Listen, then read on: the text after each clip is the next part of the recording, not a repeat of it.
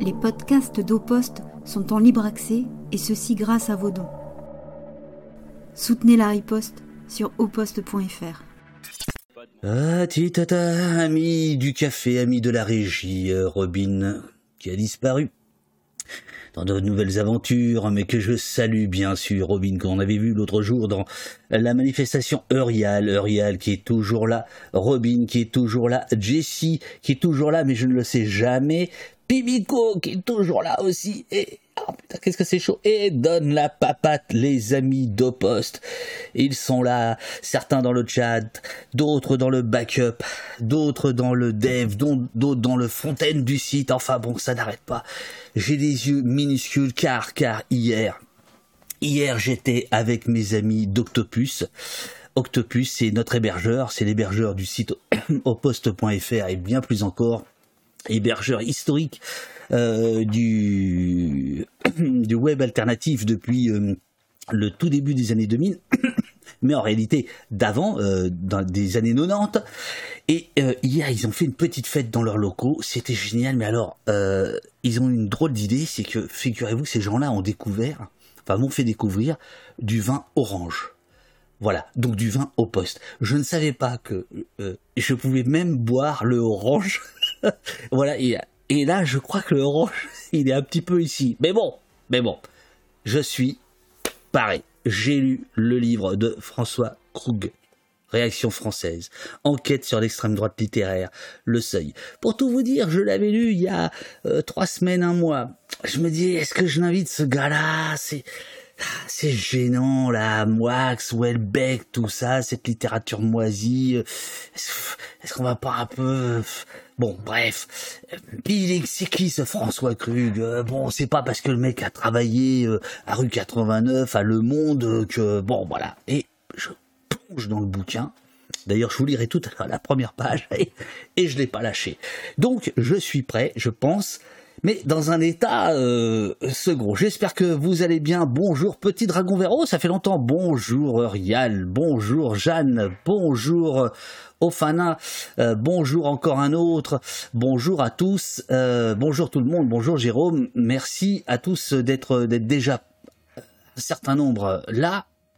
Et n'hésitez pas à partager le, le live, qu'on soit nombreux.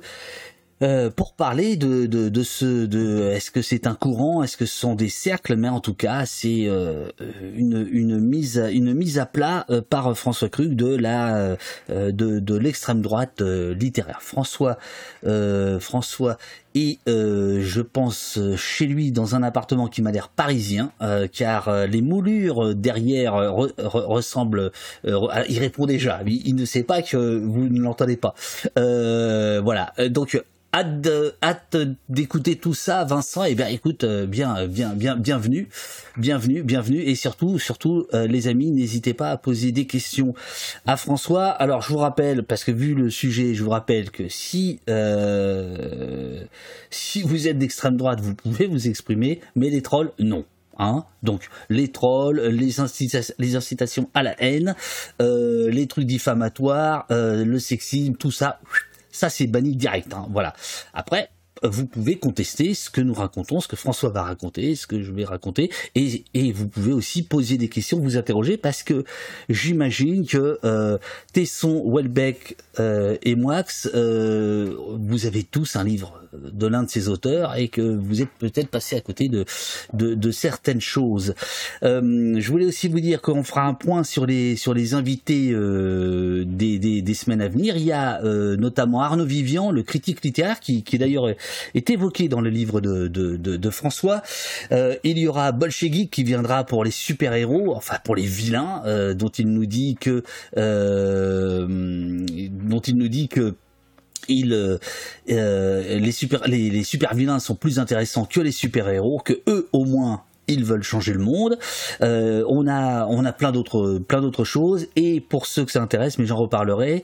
Euh, demain soir à Roubaix, je serai là pour un ciné débat autour de un sage et samedi euh, dans le il y a un festival de livres anticapitalistes et de réunions enfin de débats. Euh, j'animerai un débat à 17h sur les violences policières et c'est notamment organisé euh, par la famille de Serge.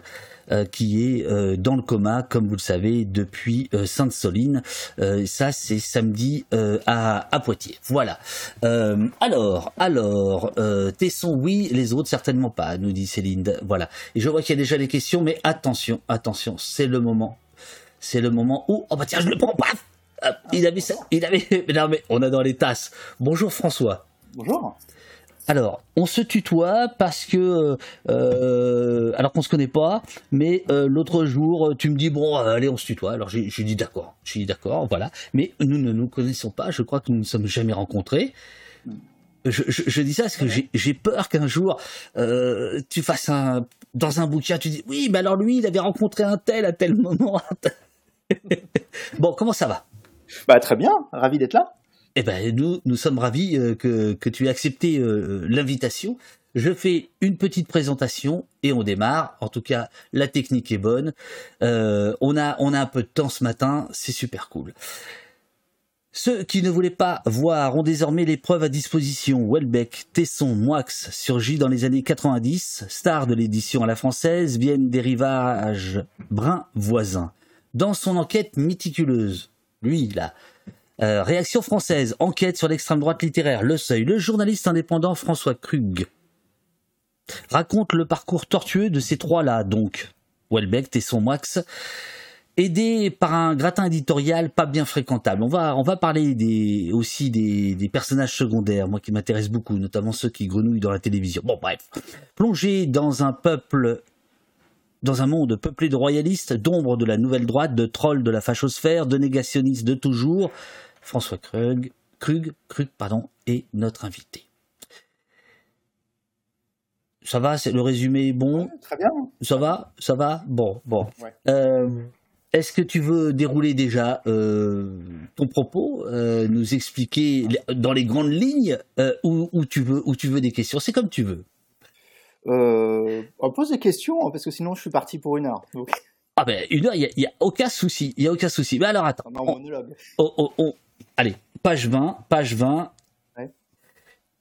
Tous trois, donc euh, Welbeck, euh, Tesson, Moix. Donc en gros, en gros, en gros c'est une enquête sur euh, l'itinéraire de ces trois-là, itinéraire qui s'entrecroise d'ailleurs, car il y a des amitiés, il y a des, des relations qui sont nouées, direct ou indirect entre, entre les trois, on va, on, va, on va y venir.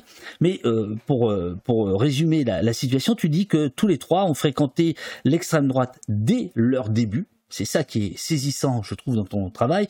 Puis, au long de leur carrière, par goût de la provocation, dis-tu, par curiosité intellectuelle, par fascination esthétique et parfois par sympathie idéologique.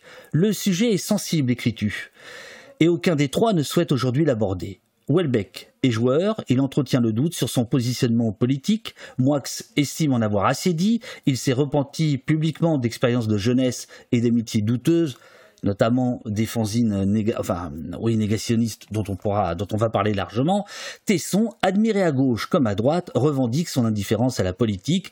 Il reste discret sur ses relations avec l'extrême droite la plus radicale. Voilà pour, le, couvert. Il y a une petite note que je ne vais pas lire parce qu'on veut entendre ta voix, où tu expliques qu'en effet, ces trois-là ont euh, refusé euh, de, de, répondre à tes questions euh, circonstanciées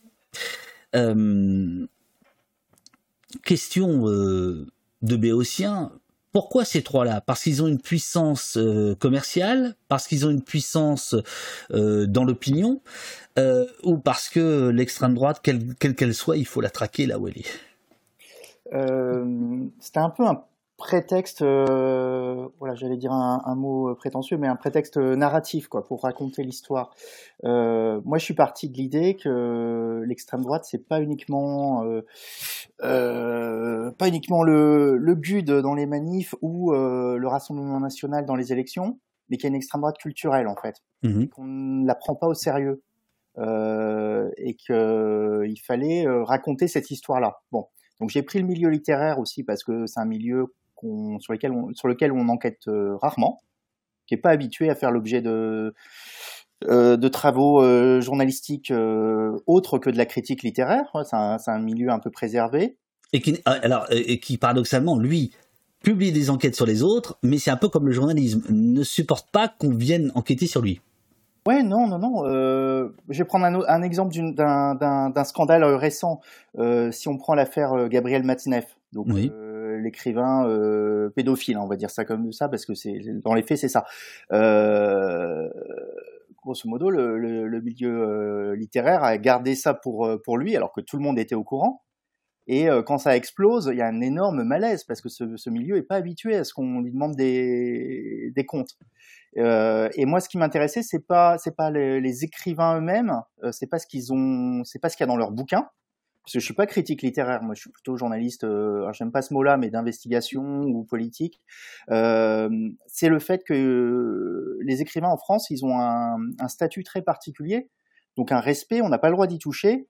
Et puis, euh, ce statut leur donne le droit d'intervenir dans le dans le débat public en fait, d'être des acteurs politiques euh, de faire des remarques euh, bah, pour Welbeck sur l'islam, etc. Mais ça pourrait être sur des sujets de gauche aussi. Hein. Ça, vaut aussi pour les écrivains de gauche. Euh, et à partir du, moment où ils deviennent des acteurs politiques, je pense qu'on a le droit de leur demander des comptes et de chercher à comprendre d'où ils parlent. Et dans le cas de ces trois écrivains, Welbeck, Moix et, Tesson, on sait pas on sait pas d'où ils parlent, on sait pas quelles ont été leurs expériences, quels sont leurs réseaux, quelles sont leurs, euh, leurs amitiés. Et ça, ça m'intéressait. Alors, pourquoi j'ai pris ces trois-là? Euh, Il y avait toute une euh, nébuleuse, une panoplie de d'écrivains euh, possibles et imaginables. Euh, et puis tout bêtement, moi, ce que je voulais faire, c'était un récit que les gens puissent lire de la première à la dernière page. Ah, bah ça, c'est réussi. Sans se perdre, en le lisant un peu comme un. Bah, c'est un peu prétentieux de dire comme un roman, en plus, en plus, je tiens à ce que tout soit vrai dans le bouquin. Évidemment, c'est mon boulot. Mais euh, et si on multiplie les personnages, on se perd. Et ces, trois-là, ils sont clairement identifiables par le par le, public euh, parce qu'ils sont connus. Donc tout simplement, je les ai pris parce qu'ils sont connus et puis aussi parce qu'ils occupent chacun une place très particulière dans le milieu littéraire. Ils remplissent des cases euh, euh, assez classiques. Euh, Welbeck, c'est le, c'est vraiment le grand écrivain euh, respecté qu'on adore bon, en France et beaucoup à l'étranger. Quoi, la littérature française à l'étranger, c'est Welbeck. Euh, Moix, euh, bah, c'est la créature médiatique. Hein, c'est euh, c'est l'écrivain qu'on voit sur les plateaux, euh, qu'on ait lu ou pas ses bouquins, on sait qui on sait qui c'est. Euh, et c'est le, le, le, type, grosso modo, c'est l'écrivain euh, abonné des, des talk-shows. Et Sylvain Tesson, il y a ce, ce côté de vieille, vieille littérature de voyage, euh, apolitique, euh, qui fait rêver, qui écrit dans un style très classique et qui plaît un peu à tout le monde parce que grosso modo, c'est l'écrivain euh, mainstream, assez qui a l'air assez inoffensif parce que parce que grosso modo, c'est très joli les histoires de panthères des neiges ou de, de, de, de traversée de la France par les, sentiers ruraux. Et chacun donc occupe sa, sa, place et puis chacun occupe une place quand même hyper hyper importante parce que ils n'ont pas les mêmes chiffres de vente, ils n'ont pas les mêmes styles littéraires. Euh, Moix vend énormément moins que que Welbeck et, Tesson, mais chacun dans leur domaine, ils sont puissants. Et donc, je trouvais intéressant de prendre ces trois personnages que le public peut identifier facilement, euh, qui ont démarré à la même époque, euh, au début des années 90, même s'ils n'ont pas tout à fait le même âge. Euh, moi, j'ai fait démarrer le récit au début des années 90, euh, euh, d'abord par curiosité, un peu par égoïsme, parce que moi, c'est j'étais euh, ado ou étudiant, donc c'est là que je les ai découverts. Et puis parce que je pense que c'est une époque où l'extrême droite était encore quelque chose de, alors de puissant mais de marginal euh, en France, parce que euh, Le Pen, euh, le père, pouvait faire 15% au présidentiel, mais personne se disait qu'un jour, euh, d'une part, il serait au second tour, et d'autre part, sa fille pourrait être un jour euh, être prise assez au sérieux pour qu'on se dise qu'elle qu'elle pourrait être la prochaine présidente de la République. Donc l'extrême droite est un petit est un truc puissant, mais pas pas prépondérant dans la vie politique. Et puis on se dit pas que les idées d'extrême droite sont euh, banales à l'époque. Euh, ça se fait pas de se revendiquer d'extrême droite quand on est dans le milieu euh, culturel à l'époque. Alors ça se fait toujours pas, sauf que euh, sauf que les connexions sont beaucoup plus. Il y a des connexions très fortes entre certains représentants du milieu culturel et puis l'extrême droite. Et je me suis dit que sur 30 ans, le parcours de ces trois écrivains euh, raconter une histoire, raconter comment euh, l'extrême droite et ses idées se sont euh, banalisées et comment il y a une espèce d'accoutumance euh, en 30 ans. Et je, et je pense que ces trois écrivains, ils sont deux choses, c'est des symptômes de ce que d'une évolution générale en France, et puis ils ont contribué à cette évolution je pense. Mais je pense qu'on y reviendra là. Bien sûr.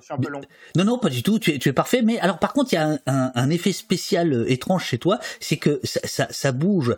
Euh, euh, euh, ton ordinateur, il est sur une petite table qui est disposée sur un ressort. Il est un petit peu bancal. Ah ouais, alors ça se voit. non, je... Bon, alors, je pas bouger. Moi, je, je touche plus à table. Oui, je, je, je, je, recentre et euh, là, là c'est bon. Non mais en fait c'est effectivement, je pense que voilà, euh, voilà.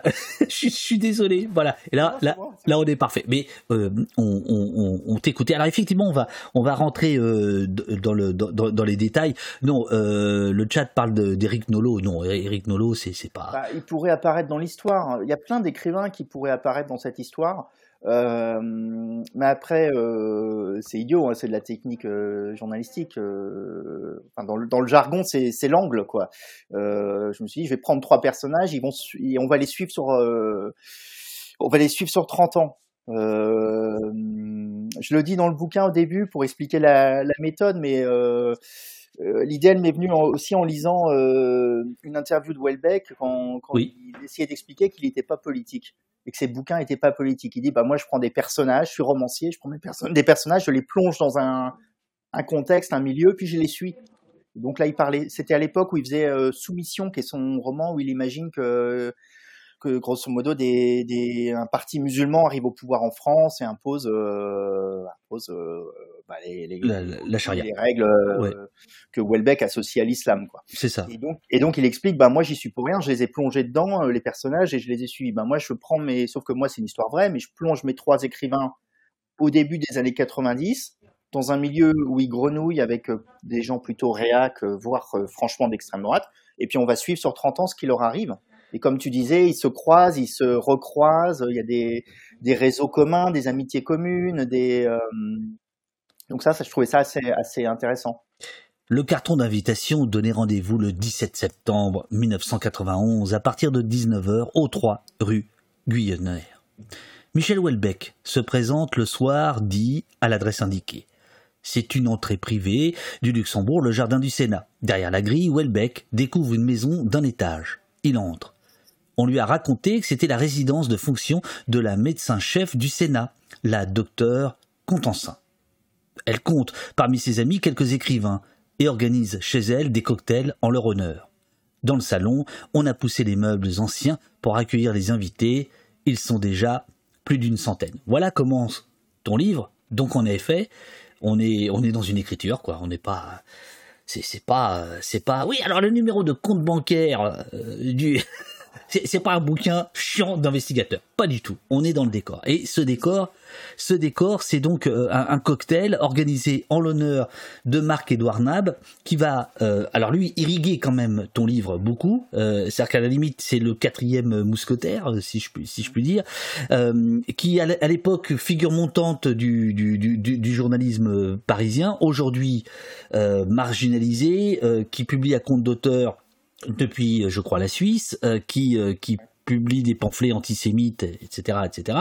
Euh, et donc, euh, comment s'appelle-t-il euh, Welbeck, et mais je crois qu'il y a aussi de mémoire Moix, ils sont très jeunes tous les deux, ils sont invités là, et voilà, c'est là que tu commences ton, ton histoire. Ben, en fait, euh, souvent les enquêtes euh, naissent d'une anecdote qu'on a qu'on a entendue ou découverte et qui qui font qui font tilt quoi. Et euh, et je me souvenais avoir lu dans une une biographie de Welbeck qu'il était allé ce, à ce cocktail. Parce qu'il se trouve que quand il a démarré, il a il était édité dans une maison d'édition qui s'appelait qui s'appelle toujours les éditions du Rocher, oui. qui éditait un petit peu toute la littérature de droite de l'époque euh, à la fin des, des années 80. Bon. Euh, et il se retrouve donc à ce cocktail euh, en l'honneur de la, la, star de cette maison d'édition qui était Marc-Édouard Nab. Qui, dont on, dont on peut dire quand même que le style est particulièrement... Euh... Alors toi, tu te préoccupes pas des affaires de style, mais le style de Nab, à l'époque notamment, au régal des vermines, c'est pas rien. Non, c'est pas rien. Et puis c'est euh, bah, c'est très proche de, de, de Céline. oui, oui. son, son, son idole. Et donc, euh, grosso modo, c'est quoi la littérature de, je, dis même de droite, pas forcément d'extrême droite à l'époque.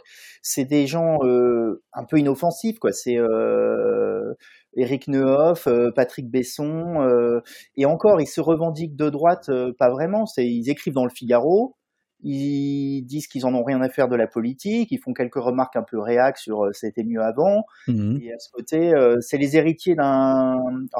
J'espère je, je, que mon bouquin n'est pas un bouquin de prof de lettres parce que c'est pas du tout mon métier, mais il faut quand même dire que c'est des héritiers d'un mouvement des années 50 qu'on appelait les hussards, euh, Antoine Blondin, Nimier, des auteurs comme ça, qui grosso modo disaient qu'ils en avaient rien à faire de la politique mais qui était euh, anti-gaulliste, qui avait des copains euh, qui avaient été miliciens, qui avait des copains qui étaient à l'organisation armée secrète, euh, donc l'organisation terroriste, il hein, faut bien appeler le mot comme ça, euh, appeler ça comme ça, qui, qui militait pour euh, l'Algérie française. Bon, c'était ça la littérature de droite, et dans les années 80, on a un petit mouvement de qu'on a appelé les néo-hussards, avec des gens comme effectivement Eric Nehoff, etc., Marc-Édouard Nab, qui ont essayé de, relancer cette, euh, littérature euh, de, droite qui ne disait pas son nom. Bon. Et c'est dans ce milieu-là que Welbeck euh, démarre, parce que c'est dans ces maisons d'édition-là et autour de ces écrivains-là qui débutent. Donc on le retrouve à Scopel, donc ça me faisait rire parce que ça permettait de faire une scène effectivement pour démarrer le récit où on croise le tout Paris euh, pour euh, réunir en plus au Luxembourg. Dans non mais oui, c'est une scène balsacienne presque. Hein. Je veux dire, c'est euh, je vais pas me mettre dans la position de Balzac, euh, mais, mais, mais je trouvais ça très marrant. Moi, moi lecteur, j'ai tous les droits. Si je dis que ça, c'est du Balzac, j'ai le droit de le dire. Merci, c'est très sympa. ah, cru. Je très Moi, j'ai pas lu Balzac depuis très longtemps, depuis le lycée, je pense, mais, mais merci. Non, mais, euh, tu sais, sur le côté, bah, c'est, il y a quand même quelques Rastignac là-dedans. Il y a quand même, tu vois, tu racontes comment les uns et les autres se placent. Bon. On est dans un décor incroyable dans les arbres, euh, au milieu des arbres du Luxembourg, euh, dans une espèce de résidence privée euh, bah, pour les les enfin les internautes parisiens qui connaissent le Luxembourg, c'est quand même c'est quand même pas rien. C'est le, jardin du Sénat, etc. Et là, on a une centaine d'écrivains ou de d'éditeurs ou de gens qui espèrent réussir dans ce milieu-là sont réunis. On a Philippe Solers, on a euh, des gens qui deviendront plus connus comme euh, euh, Philippe Muret, qui était un, qui est un essayiste assez important dans le milieu conservateur, enfin qui était parce qu'il est mort. et ils sont réunis pourquoi? Pour rendre hommage à Marc-Edouard Nab. Marc-Edouard Nab, c'est qui, c'est quoi C'est un, c'est le type qui encore un peu gamin, quoi. Il a une vingtaine d'années, dans les années 80, publie effectivement son premier bouquin qui s'appelle euh, Au régal des vermines, dans un style qui est très proche de Céline et avec des remarques. Euh, moi, je sais pas, il y a une formule que, qui m'avait frappé en, en, lisant ce bouquin. Euh, c'était euh, des, des formules à l'emporte-pièce du genre euh, c'est pas parce que Hitler était contre les juifs que je dois être pour des choses comme ça. Mmh, mmh. Il dit bon grosso modo je me fous de la gueule de tout le monde euh, donc il parle euh, des, des, vieux, des jeunes, des, euh, des PD, hein, je mets des guillemets, c'est ces mots, des noirs, des blancs, etc. Puis il dit bah, pourquoi on peut pas se, se moquer des juifs aussi On est tout de suite accusé d'antisémitisme. Bon, donc il fait ce bouquin. Il va chez Bernard Pivot, Apostrophe, qui était la grande émission littéraire de l'époque. Il va faire l'apologie d'auteurs collabos en disant mais c'est scandaleux qu'on euh, méprise euh, Céline parce qu'il a fait ses pamphlets antisémites. Et mais surtout euh, Rabaté. Rabaté, ouais, qui était le gros auteur collabo parce que c'est un et qui à mon avis est plus intéressant que Céline parce que c'est un type qui écrit dans un style beaucoup plus classique, donc il est moins quand on le lit, on a l'impression que c'est moins un excité que Céline, mais c'est un type donc qui a, qui a écrit en 42 un, un, énorme pavé qui s'appelait Les Décombres, qui était un récit de, grosso modo, la débâcle de la France en 40, hein, pourquoi on a perdu la guerre. Puis l'explication est très simple, c'est à cause des juifs, quoi, et de tous les gens qui sont, euh, je remets des guillemets parce que je les cite, en juivé. Voilà. Mmh, Donc mmh. c'est la faute des youpins. Je, je vais pas faire des guillemets à chaque fois, mais c'est pas mes mots, c'est les siens. Et c'est un pavé de 1000 pages euh, qui raconte ça dans un style euh, bah, c'est horrible parce que moi, je, je, dois avouer que quand j'ai lu ce bouquin, je m'attendais à lire une, littérairement une espèce de logorée insupportable, et c'est bien écrit. Et c'est ça qui rend ces bouquins-là encore plus dangereux, je pense. Et donc ce bouquin, Les Décombres, c'est un best-seller à la Libération, euh, sous l'occupation. À la Libération, Rebatté, il est condamné à mort, puis euh, il est gracié. mais on l'oublie quoi. c'est un, nom qu'on n'ose pas trop euh, prononcer, surtout que le milieu de l'édition français sous l'occupation, il n'a pas vraiment de raison d'être très fier de son attitude. Hein. je veux dire, Rebatté été publié chez De Noël, Gallimard a continué à publier pendant la guerre, etc. Et donc Rebatté, c'est un truc qu'on se refile sous le manteau chez les fachos, pour résumer. Et là, on a ce Marc-Edouard Nab qui arrive chez Apostrophe, l'émission la plus prestigieuse, en disant mais Rebatté, c'est un génie, euh, il est temps de le réhabiliter. Et donc, euh, cette émission est complètement hallucinante où euh, Bernard Pivot dit mais vous seriez pas un peu antisémite Nab va expliquer mais on peut plus rien dire en France. Voilà, c'était déjà peut-être que c'est l'inventeur du on peut plus rien dire. On peut plus rien à dire parce qu'il y a la LICRA qui nous emmerde, grosso modo. et, et ça fait ça fait scandale mais ça attire comme ça une, une petite foule de, de, fans qui disent ah bah ce mec euh, comme on est entre nous je peux, je peux être un peu vulgaire mais ce mec il a des couilles quoi euh, non mais c'est ça hein et donc il devient euh, l'espèce de, de, mascotte d'un milieu branché euh, qui va être aux manettes euh, d'émissions de, et de journaux importants euh, dans les années qui, qui vont suivre. Donc c'est Thierry Ardisson, c'est Frédéric Tadei qui, qui adore Nab. Et c'est pas un hasard si 30 ans plus tard, les seules émissions où on voyait Nab, c'était les émissions d'Ardisson, les émissions de Tadei. C'est la survivance d'un petit milieu branché de droite, voire d'extrême droite, euh, qui euh, s'est réuni autour de cet écrivain. Et donc, désolé, je fais un très long. Non, pas du tout. Je, je, je, coche euh, parce que, par exemple, quand je parlais des, des personnages secondaires, il y, y, avait Ardisson Tadei, mais on en reparlera après. Restons, restons sur les trois. Alors, pour bien répondre, parce qu'il y a une petite ambiguïté dans le chat. Tesson, on parle du fils, on parle de Sylvain. On parle du fils. On, pourrait, on, pourrait, on, eut parlé, on aurait pu parler du, du, du père, mais là, il s'agit de Tesson, Sylvain. Ouais. Mais, pour finir sur, euh, sur Nab, moi, il m'intéresse, encore une fois, il m'intéresse pas comme écrivain. Et puis en plus, il est, grosso modo, on l'a présenté, euh, ses, fans le présentaient comme un génie. Bon, euh, maintenant, il a une. alors, si ses fans regardent, je vais encore me faire assassiner sur les réseaux sociaux, mais ils sont une poignée de fans qui sont qui, qui l'adulent, voilà, et qui le permettent de vivre parce qu'il vend ses bouquins à compte d'auteur. Mais franchement, plus personne n'en a rien à foutre de, de Edouard Nab littérairement euh, à, juste titre ou pas, hein, moi pas mon problème. Mais euh, voilà. Mais à cette époque-là, il pouvait réunir euh, une partie de la, branchitude euh, parisienne euh, dans le jardin de Luxembourg, attirer Philippe Soler, attirer euh, plein de futurs écrivains autour de lui, dont Welbeck qui vient là parce que ils ont le même éditeur. Je pense qu'il en a un peu rien à faire de Marc-Edouard Nab, mais grosso modo, il faut grenouiller, il faut, se faire des réseaux. Welbeck, c'est personne à l'époque.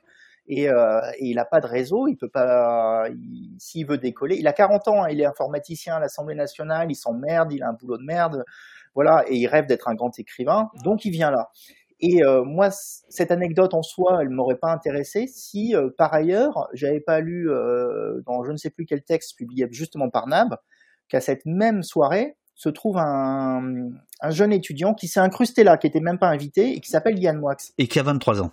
Qui a 23 ans. Et Yann Moix, là, en l'occurrence, c'est pas la même position que qui est le type qui commence à publier, mais qui se dit que, bon, euh, j'ai 40 ans, il serait temps quand même que ma carrière décolle. Euh, Yann Moix, euh, il est encore plus personne, c'est un étudiant, euh, qui vient, euh, je caricature, hein, mais qui vient de sa, son, son, petit village dans le Loiret, qui s'est emmerdé toute sa jeunesse, qui a lu, euh, qui a vu Nab à la télé justement dans Apostrophe, qui a été bluffé, qui s'est dit ah c'est super, et qui euh, a fait de Nab une de ses idoles et qui s'est incrusté à cette soirée un peu comme un gamin avec les yeux euh, les yeux écarquillés en se disant waouh putain il y a Philippe Solers là il y a machin et puis surtout il y a Edouard euh, Marc Edouard Nab.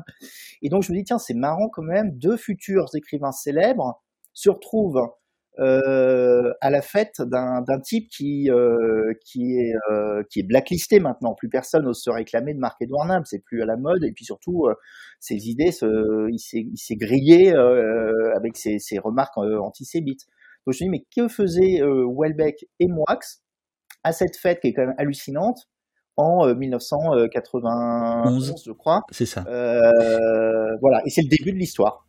Alors, il y a un point important. Euh, après, on peut on peut clore sur euh, sur Nab, mais euh, c'est Nab parce que tu dis bon, euh, il, a, il a une poignée de fans, mais Nab, il a, il a quand même un truc, c'est qu'il continue à écrire énormément. Il produit énormément.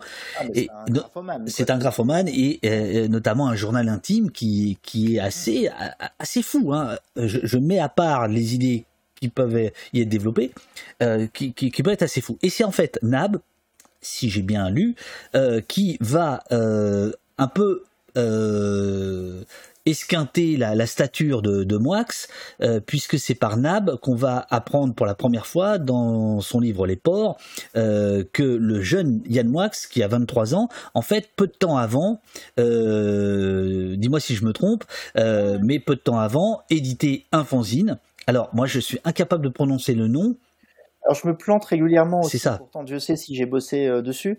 Donc c'est Ushuaïa, donc euh, Un jeu de mots. un jeu de mots sur Ushuaïa, qui était l'émission de Nicolas Hulot euh, sur TF1 au début des années euh, 90. Et Yann Moix, il est, il est étudiant.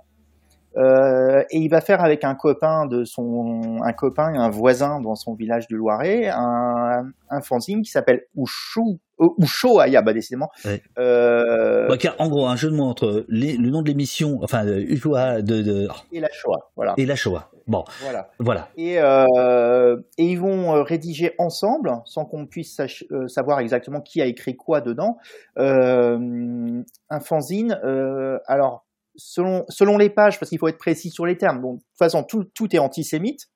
Ensuite, il y a des passages vraiment révisionnistes, hein, en disant, bon, voilà, enfin, je, je caricature, mais grosso modo, le révisionniste, c'est dire, bon, euh, ok, euh, Hitler a tué des juifs, mais pas autant qu'on en dit, et puis c'était pas aussi méchant que qu'on l'a dit. Bon, et puis négationniste, c'est euh, Hitler n'a pas tué les juifs. Oui, quoi. voilà. Et donc Mm. il y a des pages négationnistes, il y a des pages révisionnistes, il y a des pages antisémites, euh, sous couvert de, de provocation. Quoi. C'est, euh, c'est exactement comme, euh, comme Marc Edouard Nab. C'est, euh, c'est dire, euh, bon, ouais, quand même, si on peut plus blaguer euh, sur, la, sur le fait qu'il y a 6 millions de juifs qui ont été tués, franchement, on peut quand même blaguer. Et puis on peut quand même se poser la question, est-ce qu'il y en a vraiment eu 6 millions? Et puis d'ailleurs, est-ce qu'il y en a même eu euh, 10 qui ont été tués?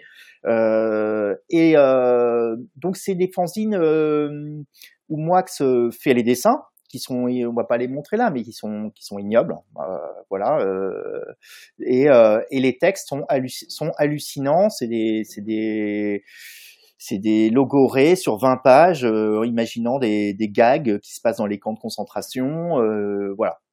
Donc, il fait son petit fanzine, il le distribue. À l'époque, il est étudiant à l'école de commerce de Reims, donc il le distribue, mais mais à pas grand monde. Hein. Je pense que ça a été photocopié à 20, 20 exemplaires. Hein. C'est vraiment le, le, le, le fanzine dans toute sa, sa, sa, sa splendeur ou toute sa. Attention, attention. Hein. Ah non, mais j'adore les fanzines, mais pas, mais pas ceux-là. Bon, Ah non, euh, pas cela. c'est clair, c'est clair. mais grosso modo, c'est le, il passe ses soirées à faire ça avec son pote, et puis il le photocopie, il le distribue à quelques autres potes, et puis, euh, et puis ça s'oublie, quoi. C'est, euh, euh, sauf que, sauf que Marc Edouard Nab, ça fait partie des gens qui sont au courant de cette histoire. Parce que Moix, quoi qu'il en dise, euh, c'est pas juste un petit accident de parcours où pendant euh, un an, deux ans, euh, il a fait son fanzine. Euh, déjà, il n'était pas si jeune que ça. Il avait une vingtaine d'années, bon, euh, 20 ans, 21 ans. Euh, Moix, à l'époque, euh, ok, il est étudiant, il est jeune, il est innocent, mais c'est un type qui lit beaucoup, qui est très. On, on en pense qu'on veut de- du personnage et de ses bouquins, mais il est intelligent, quoi. Il, est lettré. euh, c'est un, un type, pour donner une idée, euh, qui se vante. euh, qu'à 14 ans, il avait déjà sa carte d'adhérent à l'association des amis d'André Gide. Qui, à 14 ans, dans les années 80, lisait André Gide et pouvait citer André Gide Pas grand monde, quoi. Donc c'était un type un peu lettré. Et puis voilà, voilà qui fait un fanzine antisémite, négationniste, révisionniste. Donc il sait ce que c'est. En plus, on a une époque, c'est exactement l'époque euh, euh, du procès de Klaus Barbie, de la profanation du cimetière de Carpentras, C'est le milieu des années 80, c'est ça. des, voilà, des blagues de Mm. Le Pen sur euh, du rafour crématoire ou le, le point de détail, euh, quand, quand Le Pen dit que les, les chambres à gaz sont un point de détail de, de l'histoire de la Seconde Guerre mondiale. C'est un moment où, quand même, l'antisémitisme, hein, c'est une question centrale dans le débat politique.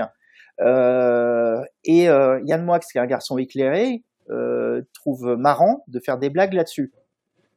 Et alors il, il dit euh, des années après, justement quand Nab sort cette histoire euh, et que euh, alors euh, désolé, désolé je Vas-y, vas-y, vas-y. Attends, j'en profite pour aller chercher une petite caméra d'appoint. Ouais. Mais, mais vas-y, vas-y, on t'écoute, je t'écoute. Alors, Nab, effectivement, là, je, m'éloignais de ce que tu disais. Donc, cette histoire des fanzines. Mais tu m'avais prévenu, je suis bavard, mais t'es passionnant, donc ça va Non, mais bon, merci. mais euh, l'histoire, l'histoire des fanzines, ça passe totalement inaperçu. Euh, mais Moix, euh, pendant 30 ans, il va la raconter autour de lui. Genre, euh, eh, vous savez pas ce que j'ai fait quand j'étais jeune, euh, j'étais quand même assez punk, etc. Bon, euh, personne, en, pas grand monde en parle, mais euh, pendant 30 ans, euh, les gens avec qui moi se fâche mettent des petites remarques sur Internet, sur des forums, sur des sur des blogs, en disant ah ben Moix, le jour où il y a un truc, il a un secret de jeunesse, le jour où ça pètera, ça va lui péter à la gueule et il rira bien qu'il rira le dernier. Et, euh, et, ça lui, et, donc ça lui pète à la gueule, justement. Ça lui pète à la gueule parce que moi, que moi que c'est brouillé avec Nab, ou alors c'est en sens inverse parce que moi, euh, Nab s'est brouillé avec euh, avec tout le monde. Euh, et euh, Nab en 2017 fait un énorme bouquin auto-édité qui s'appelle Les Ports, où il règle ses comptes avec tous les gens qu'il fréquentait à l'époque, qui étaient aussi les gens que fréquentait Yann Moix parce que c'était la même bande. Donc on retrouve, euh, par exemple, on retrouve Alain Soral, euh, ah oui, dont on va parler. Voilà, dont on va parler. Bon, donc euh, donc euh, Nab fait ce bouquin pour régler ses comptes et fait un chapitre où il dit euh, ouais, enfin moi c'est gentil, mais euh, vous savez ce qu'il a fait quand il avait une vingtaine d'années, blablabla, il a fait ses fanzines. Bon, le bouquin de, de Nab, personne en parle. Ça, ça, ça, il n'y a pas de presse parce que plus personne s'intéresse à, à Nab. Bon, et puis, euh, deux ans après, euh, ça ressort dans l'Express, qui retrouve euh, les fanzines, qui retrouve des exemplaires de fanzines et qui, qui les publie et qui dit bon bah quand même, Moix, vous avez vu ce qu'il a fait, c'est un, gros scandale, mais justement c'est un de ces scandales propres au milieu littéraire, c'est-à-dire qui, qui, qui, qui dure pas longtemps et où finalement les gens qui sont touchés par le scandale s'en sortent. C'est comme, alors je prenais l'exemple tout à l'heure de l'affaire euh, de Gabriel Matzneff. Oui. Voilà, les gens disent ah mais en fait euh, on savait sans savoir et puis en fait on n'avait pas compris, on pensait que c'était de la blague, euh, etc. Et puis ça fait scandale dans les médias pendant un mois, et puis après on après on oublie. Après on passe à autre chose. Ouais, On passe à autre chose. Donc voilà, donc finalement Yann Moix s'en est tiré très bien en expliquant que c'était une affaire de jeunesse, que il était sous l'influence d'un Alors, je, je, je, je, suis obligé parce que parce que d'abord c'est drôle, je suis obligé de faire euh, quand même l'avocat du diable. Euh, D'autant que euh, tu, tu, le fais toi-même. Je vais, je vais dans le livre, tu, tu, tu donnes les positions des uns et des autres. Donc pour l'instant on parle de Yann Moix, après on parlera de Welbeck, puis de Tesson. Euh, mais voilà, la, défense de, de Yann Moix, euh, c'est de dire bon bah en gros c'était une erreur de, de jeunesse. Euh, il considère qu'il fait amende honorable. Je crois qu'il est d'ailleurs euh, réinvité chez son ami Ruquier, qui, mmh. comme le dit le chat, a quand même eu un talent de de, de, de, de casteur absolument incroyable. Enfin, ah, ça, c'est Moore, moi. C'est Moore, moi, bon, bref. Euh, on, on, se souvient de cette scène-là. Euh, ça, toi, tu dis que c'est pas entendable? Euh, alors oui, c'est entendable, mais euh, Yann Moix quand il va faire, euh, il vient faire, comment, comment on pourrait dire, contrition chez Ruquier. Oui, c'est ça. Larmes aux yeux. Je, moi, je remets pas en cause sa sincérité et Yann Moix, c'est, il a fait carrière paradoxalement en ayant deux mentors, quoi, Marc-Édouard Nab et, Bernard-Henri Lévy. Et je, je, je pense qu'en fait, il y a une forme de schizophrénie. Tu racontes même, excuse-moi, tu racontes même que il se présente sur les plateaux de télévision avec un costume euh, des deux. Peut-être tu peux raconter ça. Il fait ses premières apparitions à la télé, donc on a ce gamin qui a fait son premier bouquin chez Grasset, bon voilà, et il dit euh, j'ai le, il vient avec une chemise blanche grande ouverte et un costume, et il dit bah j'ai le la chemise de Bernard-Henri Lévy et le costume de Marc-Édouard Nab. Il y a quand même une schizophrénie. Marc-Édouard Nab dans ses bouquins passe son temps à casser euh, Bernard-Henri Lévy. Bon, et, euh, et donc je pense que je pense qu'il y a une part de, je pense franchement que Yann Moix il est sincère dans sa son admiration pour BHL, euh, son, son soutien à Israël, son soutien aux, aux juifs, sa, sa, son refus de l'antisémitisme. C'est très paradoxal ce que je suis en train de dire. Oui, oui, Mais c'est l'évolution d'un personnage qui a fait des conneries dans sa jeunesse. Sauf que Yann Moix, il va expliquer quand il est pris un peu la, main dans le pot de confiture euh, et qu'on lui dit mais alors tes fanzines, euh, c'était quoi? Ben, Il va expliquer bah, c'est une erreur de jeunesse. Ça a duré quelques mois. J'étais sous l'influence d'un copain euh, euh, quand j'habitais dans mon village près d'Orléans, un copain qui était encarté au Front National. On faisait les cons, on a voulu rigoler. C'était pour provoquer. Bon, et voilà comment le scandale s'éteint. Euh, surtout qu'Yann Moix a des réseaux dans les médias, euh, il est chroniqueur un peu partout. Personne a envie de, enfin, personne dans les médias a envie de se, de, de, de, de faire du mal au copain Yann Moix, quoi. Euh, mais moi, ça m'a intrigué, donc j'ai essayé de retrouver déjà ce copain. Voilà, j'allais, j'allais y venir. Un dénommé Philippe Pichon euh, ça, c'est le pseudo que, parce que Yann Moix a fait un bouquin pour expliquer cette, cette euh, partie de sa jeunesse, donc il lui a donné ce nom-là. Euh, après, euh, voilà, quand vous faites des enquêtes, vous faites quelques concessions. Le, la personne en question a bien voulu me parler à condition que je révèle pas son identité. Il a aucune, il a plus aucun engagement politique, il a aucun rôle public, il a, il a pas un, voilà, il vit. il, est, il est un peu amer quand même. Ouais, enfin, il a envie de tourner la page et euh, mais il a envie que qu'on voilà de dire bah oui effectivement on a fait des conneries mais euh, mais franchement euh, Yann Moix euh, sa version de l'histoire est un peu édulcorée. Donc Yann Moix dit bah pendant quelques mois j'ai vécu sous l'influence de ce gamin, je m'emmerdais, euh, je, ce, ce, ce, gamin de mon âge qui était encarté au Front National, qui avait un peu de charisme, m'a entraîné dans cette connerie. Bon, bah, ce que je raconte dans le bouquin, c'est qu'ils sont restés amis très proches très longtemps. Donc, euh, au point où ils avaient une, une, passion commune qui était le cinéma. Et ce, ce personnage euh, qui a, qui a, qui a fait des blagues antisémites avec Yann Moix, c'est en fait le, on va dire le co-scénariste caché d'un film de Yann Moix, qui est Podium. Qui est Podium, voilà. Un film inoffensif, hein, une comédie sur Claude François, mais euh, mais j'ai retrouvé les contrats euh, faits avec les producteurs. Ils sont ils sont ils ont eu l'idée ensemble, ils ont écrit le scénario ensemble. Donc c'est pas une histoire de jeunesse où Yann Moix tout d'un coup aurait dit ah merde j'ai un copain qui est facho, je vais euh, je vais arrêter de le fréquenter. Donc ils sont restés très copains longtemps, puis ils sont brouillés. Et puis Yann Moix après s'est découvert d'autres copains tout aussi douteux. Euh, alors, il y a Marc-Edouard Nab, il y a, la, il y a Alain Soral, c'est toute cette bande un peu branchée. Euh, Soral, il faut, il faut savoir que euh, avant d'être euh, le personnage qu'il est aujourd'hui, c'est-à-dire une espèce de gourou avec sa secte d'extrême droite, c'était à la fin des années 80 encore un, un écrivain branché, quoi. C'était qui traînait dans ces milieux-là, qui écrivait des bouquins des, des je sais plus sur le sur le comment ça s'appelle peut-être sociologie du dragueur ou voilà ou ah oui, la mode expliquée aux parents ce genre de truc. C'était un écrivain qui essayait de se faire une carrière. Il écrivait dans dans un magazine qui s'appelait 20 ans qui était le, magazine branché euh, magazine féminin branché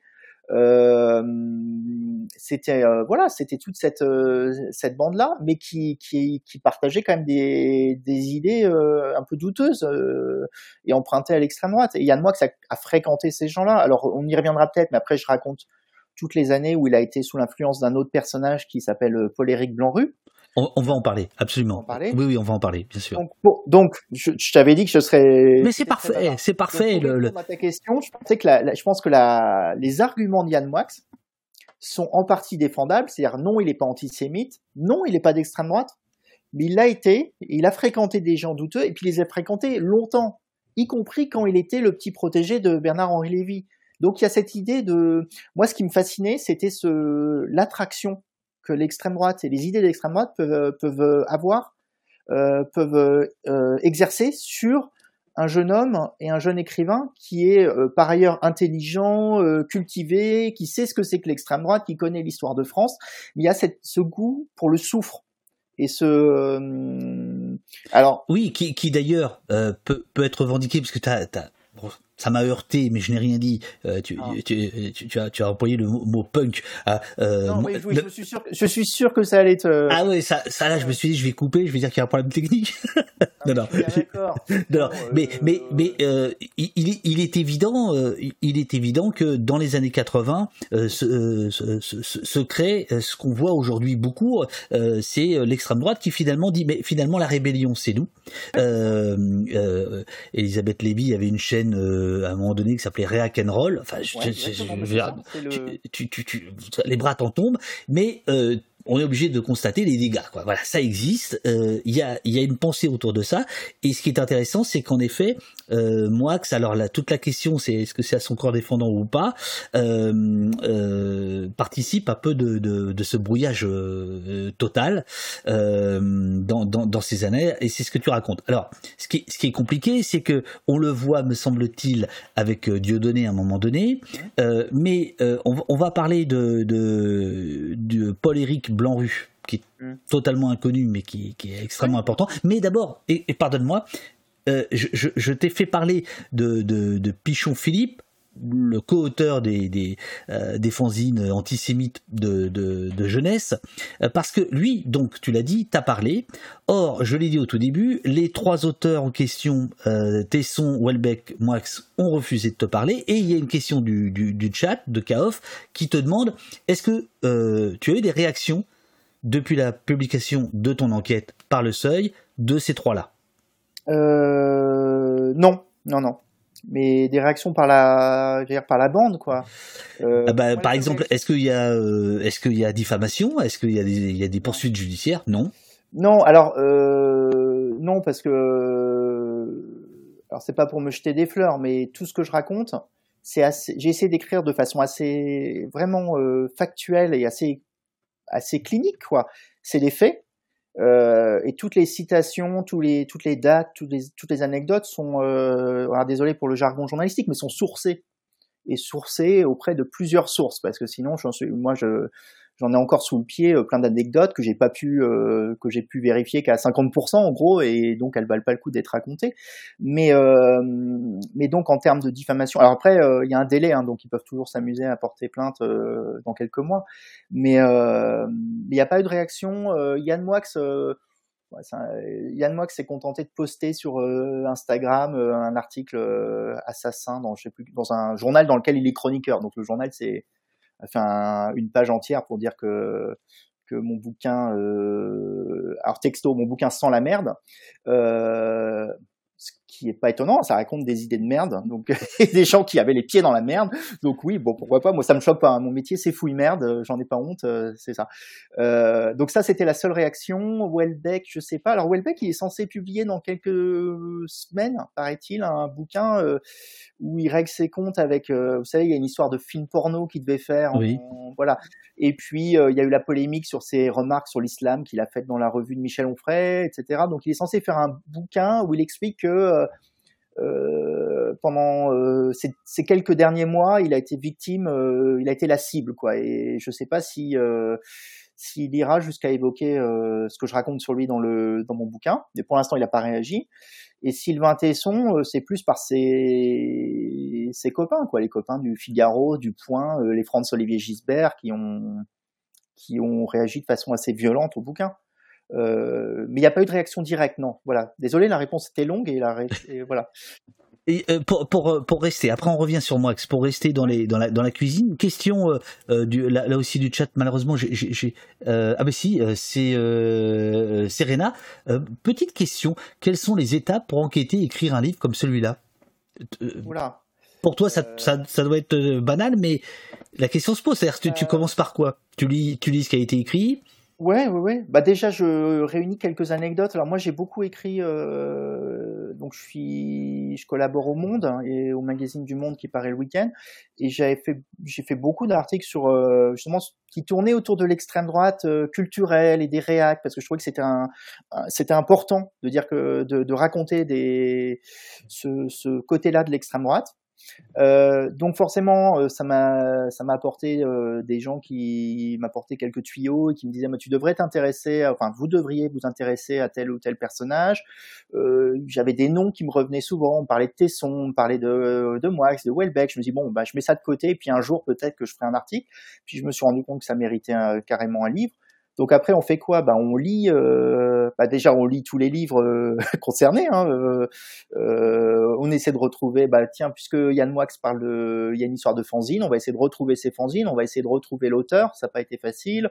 On va essayer de, rencontrer le maximum de gens. Et puis, et en dernière, dernière étape, on, on contacte les personnages principaux Bon après c'est idiot, hein, mais c'est qui en règle générale sont déjà au courant qu'il y a un gars qui est en train de.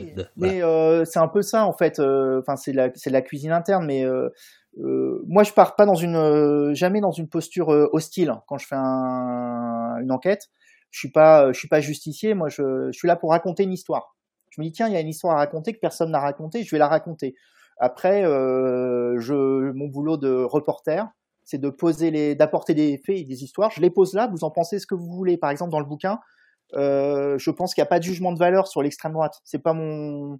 Alors évidemment, si je parle de l'extrême droite, c'est que je suis pas que je partage pas ses idées, mais euh, je veux que chacun puisse se faire ses propres idées. Donc, euh, résultat, je sais plus où j'en étais, mais oui, en dernière étape, vous contactez les personnages principaux qui effectivement sont déjà un peu au courant. Le but c'est euh, vous contacter leurs copains, vous donner un petit coup de pied dans la fourmilière quoi. Mais vous le faites à la fin pour pas que si vous contactez les personnages principaux euh, dès le début, euh, ils vont appeler tous leurs potes pour leur dire surtout tu lui parles pas. alors que si vous contactez les potes avant les personnages principaux, il vous parle plus facilement. Parce que on, la, question amène quand même une remarque de, de, de ma part, c'est que dans le livre, euh, donc on voit bien que euh, le premier cercle en règle générale refuse, c'est-à-dire qu'il y a même, je crois, euh, des consignes qui, qui, ont été passées, et ceux qui te parlent, c'est souvent pas uniquement pour partager des bons souvenirs, c'est-à-dire qu'ils en ont un peu gros sur la patate quand même. Ouais.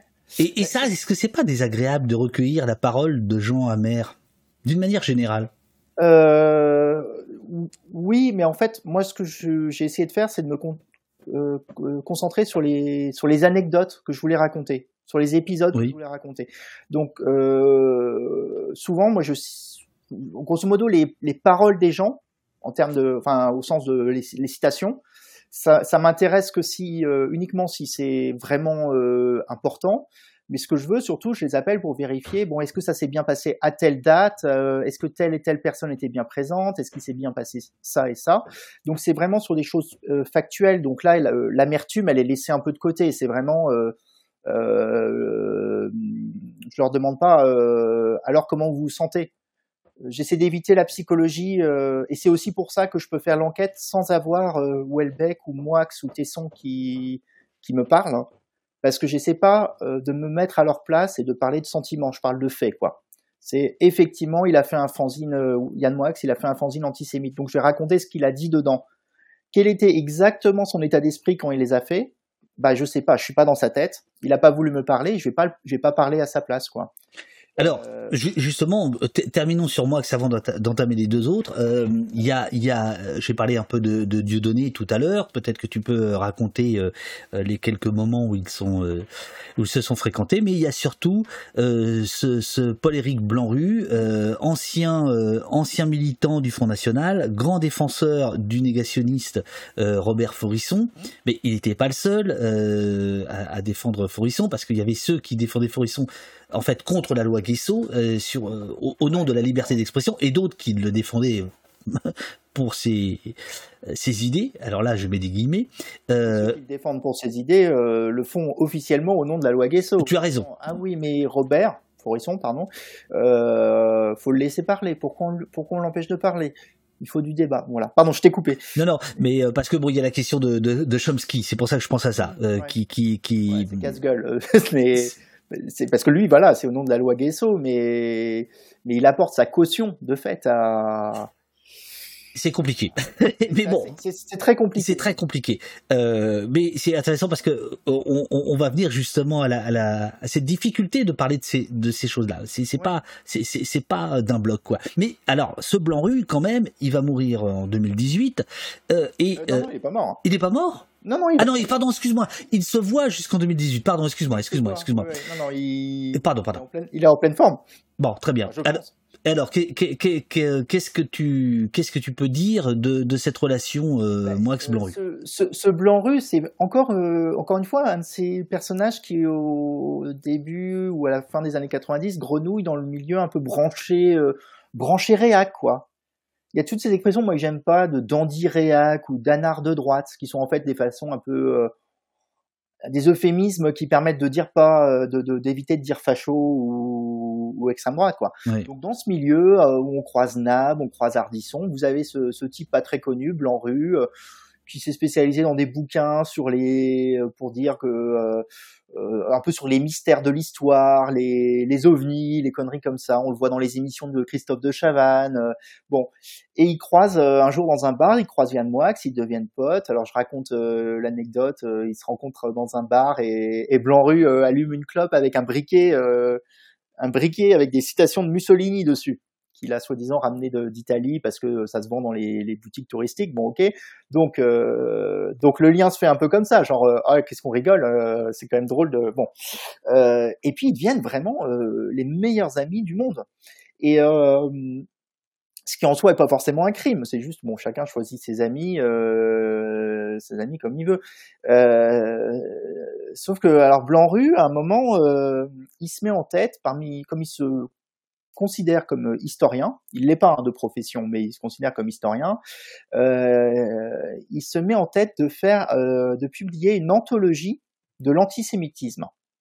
Alors ça, le, vrai nom, c'est le, je crois, s'appelle Le Monde contre soi, et c'est anthologie des propos contre les Juifs et le sionisme. Donc c'est des dégueulasseries sur les Juifs. Ouais, c'est en fait. Mais présenté sous, sous, sous l'angle d'une encyclopédie euh, oui, pour euh, pour l'édification des gens, en disant euh, regardez comme c'est dégueulasse l'antisémitisme. Bon, c'est ce qu'il écrit dans l'introduction de son bouquin. C'est un énorme pavé où c'est un dictionnaire de citations. vous avez des citations, ça va de, enfin je vais pas le faire dans l'ordre alphabétique, mais vous avez des citations d'Hitler, vous avez des citations de, vous avez des citations de de, de Céline, hein, de, de tous les auteurs antisémites possibles et imaginables plus, et surtout c'est ça qui est intéressant, des auteurs qui ne sont pas euh, liés à l'antisémitisme, mais il va aller chercher la petite phrase chez Zola euh, qui va parler d'un banquier juif, la petite phrase chez Proust, la petite phrase chez Voltaire, etc., etc.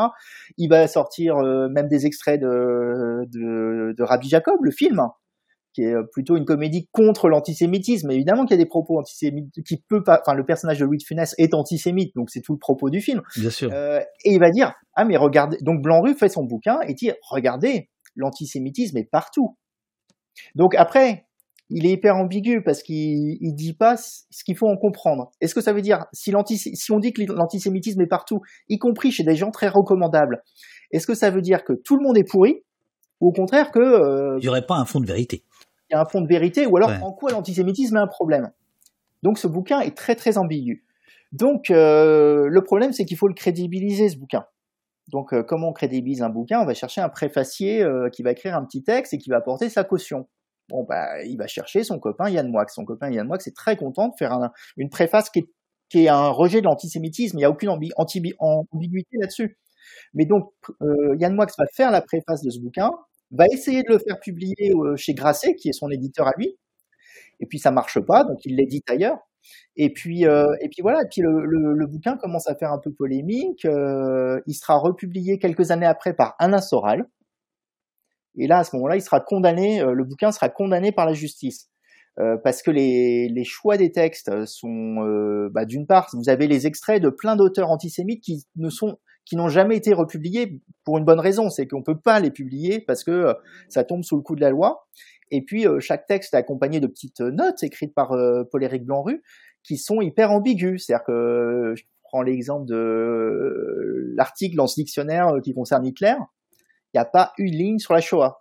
En revanche, ça va expliquer Hitler, c'est le, c'est un type qui n'était pas antisémite et qui a été rattrapé grosso modo par de, euh, une culture antisémite euh, qui n'était pas pour lequel il, voilà. cela dit, François, euh, moi je, je, je n'ai pas su à la lecture de ton livre, c'est vraiment un micro détail, mais pourquoi le même livre est attaqué ouais et pourquoi il ne l'est pas euh, en première édition si tu veux? Là, je trouve qu'il y a quand même un truc. Et effectivement, c'est l'éditeur, c'est Soral, alors qu'il a... c'est édité chez Soral et que Soral est sous les radars de la de la LICRA et des autres et des SOS Racisme, il me semble, qui ont été les deux associations qui ont porté plainte. Là, le premier, la première fois que le bouquin sort, euh, bah, personne s'y intéresse. C'est édité dans une maison d'édition qui s'appelle les Éditions Blanches qui sont, euh, ça n'a rien à voir avec la, la race blanche, hein, je, je crois, mais qui est surtout connu, qui édite des polars, qui édite surtout beaucoup de bouquins de, de cul. euh, ou de, de, littérature érotique, excusez-moi. Euh, et donc, euh, ça passe. Bruno Le Maire, tu le mets dans quel Non, je, je déconne. Moi, je, voilà, je, je, parle que des bouquins que j'ai lus, donc j'ai pas eu la chance de lire le bouquin de Bruno Le Maire, mais tout va bien. Dès qu'on aura fini cette émission, j'irai l'acheter. Bien sûr bien sûr, parce que voilà. Euh, mais donc ce bouquin, euh, cette anthologie de l'antisémitisme passe inaperçue dans sa première édition, puis la deuxième édition, c'est chez Soral, euh, donc euh, donc ça fait un peu plus de un peu plus de bruit. Mais euh, mais donc euh, moi qui fais la préface de ce bouquin, essaie de le faire publier chez Grasset. ils écrivent, moi que c'est son copain Paul-Éric Blanru, écrivent tous les deux dans les, petits journaux que fait euh, Marc-Édouard Nab. Euh, Paul-Éric Blanru euh, affirme qu'il a écrit des chapitres de livres de Moix, enfin qu'il lui a soufflé des idées. Ils ont fait des, choses ensemble. Et puis et puis en 2010 arrive, tu parlais de, de Forisson et des négationnistes, arrive un épisode quand même assez assez étonnant et même. Attends, avant que j'oublie, il me semble que Moix retire sa préface quand c'est publié chez Soral, non ouais, ouais, hein elle voilà. Est plus dedans, ouais, ouais. Oui, c'est, non, c'est important. Oui, c'est ça. Mais ça fait partie, cette histoire de préface, ça fait c'est un peu comme ces fanzines. C'est un peu les, des, j'imagine, c'est un peu des conneries, des boulets qui traînent et où il se dit, pourvu qu'on m'en reparle pas. Mais il se rajoute un, c'est un peu, euh, je sais pas moi, dans, dans Tintin, euh, le capitaine Haddock, il a, il a un sparadrap, il n'arrive pas à s'en défaire. Mais c'est exactement ça. C'est euh, bon, pourvu que pourvu qu'on ne le sache pas. Et, euh, et euh, l'amitié avec euh, Paul-Éric Blanru, elle prend un tour assez inattendu vers 2010, où ce Paul-Éric Blanru se met en tête de lancer une pétition parce que un des plus célèbres négationnistes français, qui s'appelle Vincent Renoir, est condamné pour la xème fois dans le cadre de la loi Guesso, et euh, au bout d'un moment, ça, ça, doit être la, je crois, la cinquième fois qu'il est condamné euh, pour. Euh, il faisait des, des brochures négationnistes, des, etc., etc. il est condamné à de la tôle, à un an de prison. Et puis il part en cavale. Donc grosso modo, la, la, justice a vraiment envie d'aller le chercher. On le cherche, on le trouve en Belgique où il est caché chez des copains euh, catho tradis. Bon, et il va faire de la tôle. Et là, Paul-Éric Blanru fait une pétition en disant euh, libérons ce, grosso modo c'est un prisonnier politique. On partage je ne partage pas ses idées négationnistes évidemment mais au nom de la liberté il faut déjà euh, le libérer et puis abroger la loi Guesso qui est une atteinte à la liberté à l'esprit des lumières blablabla enfin le c'est l'argument habituel. Bon. Euh, qui va signer cette pétition? Bah, toujours les mêmes. Les Soral les Robert Forisson les euh, tous les tous les gens qui gravitent euh, dans les milieux antisémites, euh, à l'extrême droite, etc. C'est pas très sérieux, c'est pas très vendeur. Qui va apporter sa caution à cette pétition? C'est Yann Moix qui va signer cette pétition. Bon. Euh, et quand des journalistes repèrent son nom et font un article pour dire, bah tiens, Yann Moix signe un truc au milieu de Robert Forisson, de, de tout ce qu'il y a de plus, de plus facho en France. Qu'est-ce qu'il fait Yann Moix? Il fait un texte dans le, site de la, revue de, Bernard-Henri Lévy, où il a sa chronique, pour dire « Ah, mais j'ai jamais signé cette pétition ». Et, euh, et donc la pétition, enfin c'est un petit gag, mais la pétition en ligne, elle est modifiée pour enlever son nom. Et puis euh, le problème, c'est que ils sont tellement peu au fait de comment fonctionne Internet qu'ils savent pas que ben, euh, vous allez dans le cache de Google et vous revenez, vous retrouvez la version initiale. Ah oui, alors tu, tu, euh, tu, tu donnes plusieurs fois le lien de archive.org, euh, euh, web archive. voilà. Parce que le nombre de sites douteux qui ont été fermés depuis, mais qu'on peut retrouver, est assez utile. Mais donc Yann Moix signe cette pétition pour libérer quand même un des pires négationnistes de France, voire le pire, euh, et puis dit bah non je l'ai pas signé. Et puis après quand on lui met euh, sous les yeux qu'il l'a vraiment signé c'est euh, ah ouais mais j'ai été piégé par mon pote qui m'a dit que Robert Badinter avait signé cette pétition et moi j'adore Robert Badinter.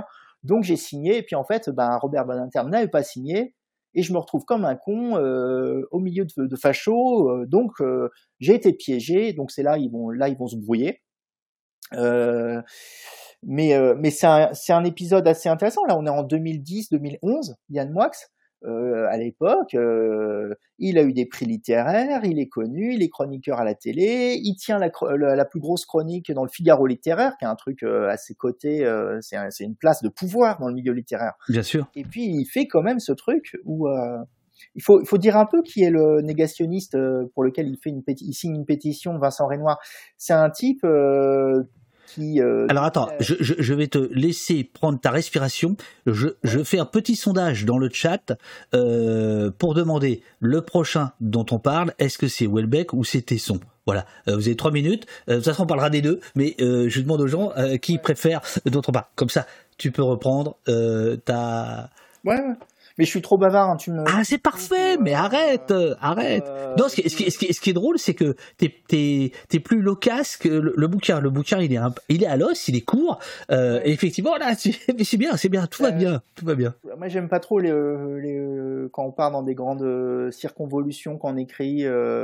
Donc j'ai tendance à voilà. Tout va bien. Je trouve que le sujet verbe complément et pas d'émotion, c'est c'est pas voilà. C'est au lecteur d'être horrifié ou pas parce que ce qui est raconté. C'est pas à moi de d'agiter des petits des, des enfin voilà d'agiter des, des, des, panneaux en disant euh, attention là vous devez trembler, vous devez vous devez euh, avoir envie de gerber ou pas c'est pas mon c'est pas mon on adore les bavards ici te dit Vinmo vous êtes passionnant te dit Serena euh, donc tu peux y aller vas-y vas-y. C'est juste ce que je disais tellement ah, alors c'était la pétition. avec avec moi parce qu'il faut donner une idée de ce que c'est que cette pétition.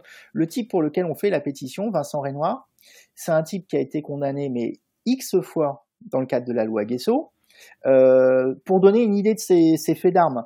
C'est un type, euh, il se fait connaître jeune, parce que euh, il était dans le Calvados, euh, à Caen, je crois, et des gamins d'un lycée euh, reçoivent tous les ans, il y a un prix décerné par l'éducation nationale, je crois, un prix de la, la, résistance et de la mémoire de la Shoah ou quelque chose comme ça, pour des lycéens qui ont travaillé sur ces sujets-là. Donc, il va écrire à ces lycéens, il leur envoie par la poste une brochure négationniste avec une lettre où il se fout de leur gueule en disant je suis très heureux que vous intéressiez à cette période, euh, mais peut-être qu'il faudrait vous ouvrir l'esprit. Euh, je suis sûr que cette lecture, euh, cette brochure vous sera très utile. Bon, c'est un type qui est viré, qui devient quand même prof dans l'éducation nationale, qui est viré de l'éducation nationale parce qu'on découvre que dans les ordinateurs de son lycée, il a stocké des documents négationnistes et qu'il a fait, il était prof de maths, il fait faire à ses, à ses élèves oui, c'est terrible. De statistiques sur la mortalité, euh, pas à Auschwitz, mais à Buchenwald, je crois.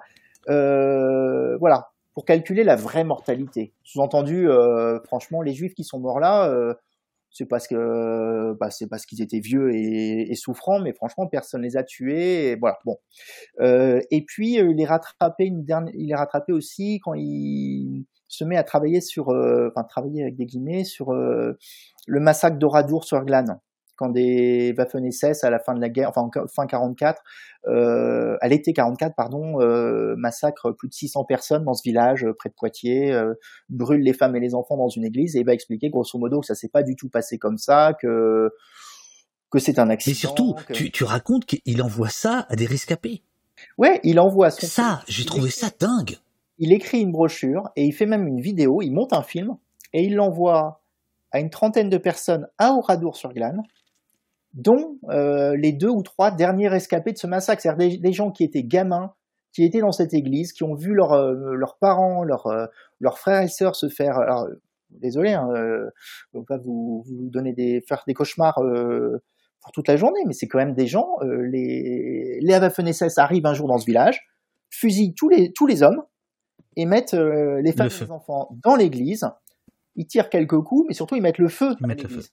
Bon, et lui, Vincent Renoir va dire ah ouais, mais enfin les hommes, ils n'ont pas été flingués euh, au hasard, c'est parce qu'ils étaient liés à la résistance, donc c'est un acte de guerre, c'est pas de la barbarie, euh, ça arrive, c'est la guerre. Et puis les gamins et les femmes dans l'église, euh, bah ils sont morts parce que la résistance, ils étaient trop cons, ils avaient stocké des, des explosifs dans l'église, donc ça a pris feu. Ben voilà pourquoi l'église est détruite et pourquoi.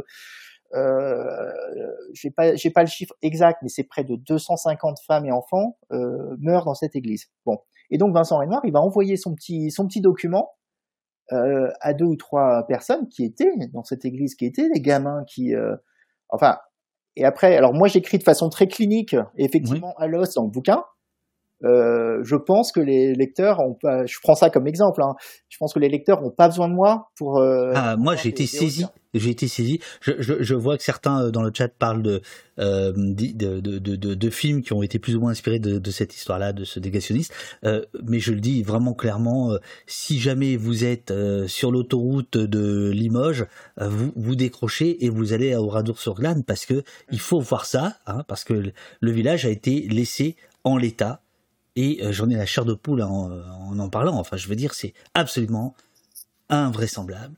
Et il faut voir ça. Il faut voir ça une fois dans sa vie. Voilà, c'est Orador sur Glane. Si vous allez, euh, je sais pas, si vous êtes sur la route de vacances, c'est pas un moment marrant, mais c'est un moment euh, fondateur, je pense. Enfin, je, pense que quand on a visité cet endroit, il y a des choses qui sont très claires, très claires. Mais, mais voilà, voilà la, personne pour laquelle Yann Moix apporte, sa signature et sa caution.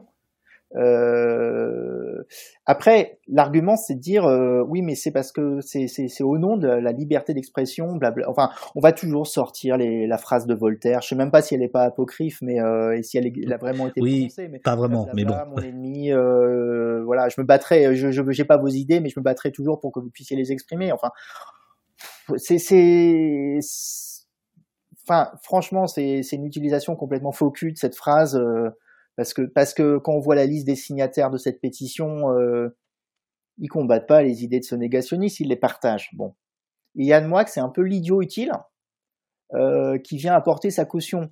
Mais euh, alors j'utilise l'expression d'idiot utile, mais en fait il est pas si idiot que ça. C'est un mec intelligent, il est, c'est un des, il est critique littéraire, il a écrit des bouquins, il donne sa, son avis sur tout euh, dans les médias. Euh, alors il peut plaider l'innocence, c'est un peu difficilement plaidable parce que quand même il sait qui est ce Vincent Renoir. On en parle euh, à l'époque, il y a plein d'articles dans la presse. Euh, Yann Moix, il est, il est à fond très très engagé dans la lutte contre l'antisémitisme. Donc il sait qui sont les négationnistes, il sait qui est ce personnage. Donc donc il sait ce qu'il fait en apportant sa signature. Et puis après il dit j'étais piégé par mon par mon pote, ce qui est pas forcément très élégant parce que oui, où il dit qu'il attendait Ouais, il attendait, euh... il attendait, un Robert, c'était pas celui-là, c'est ça, non? C'est ça, il dit ah bah j'attendais la signature, j'attendais que ma signature soit avec celle de Robert Banater, elle a été à côté de celle de Robert Forisson que je déteste. Or, Yann Moix sur le site de, de, de, la revue de BHL avait justement écrit un texte en disant alors j'ai signé une pétition où il y a des gens que je ne supporte pas, mais c'est au nom de la liberté d'expression. Et quand la presse commence à s'amuser du fait qu'il ait signé cette pétition, il fait disparaître ce texte du site de BHL c'est là que des sites comme Internet Archive, etc., sont très utiles parce qu'on retrouve ce texte, on voit bien que Yann Moix raconte n'importe quoi. C'est un peu le, voilà, il est pris là, il est pris comme ça en flagrant délit et il va ramer pour dire non, ça n'a pas eu lieu. Alors, alors, une heure sur Moix?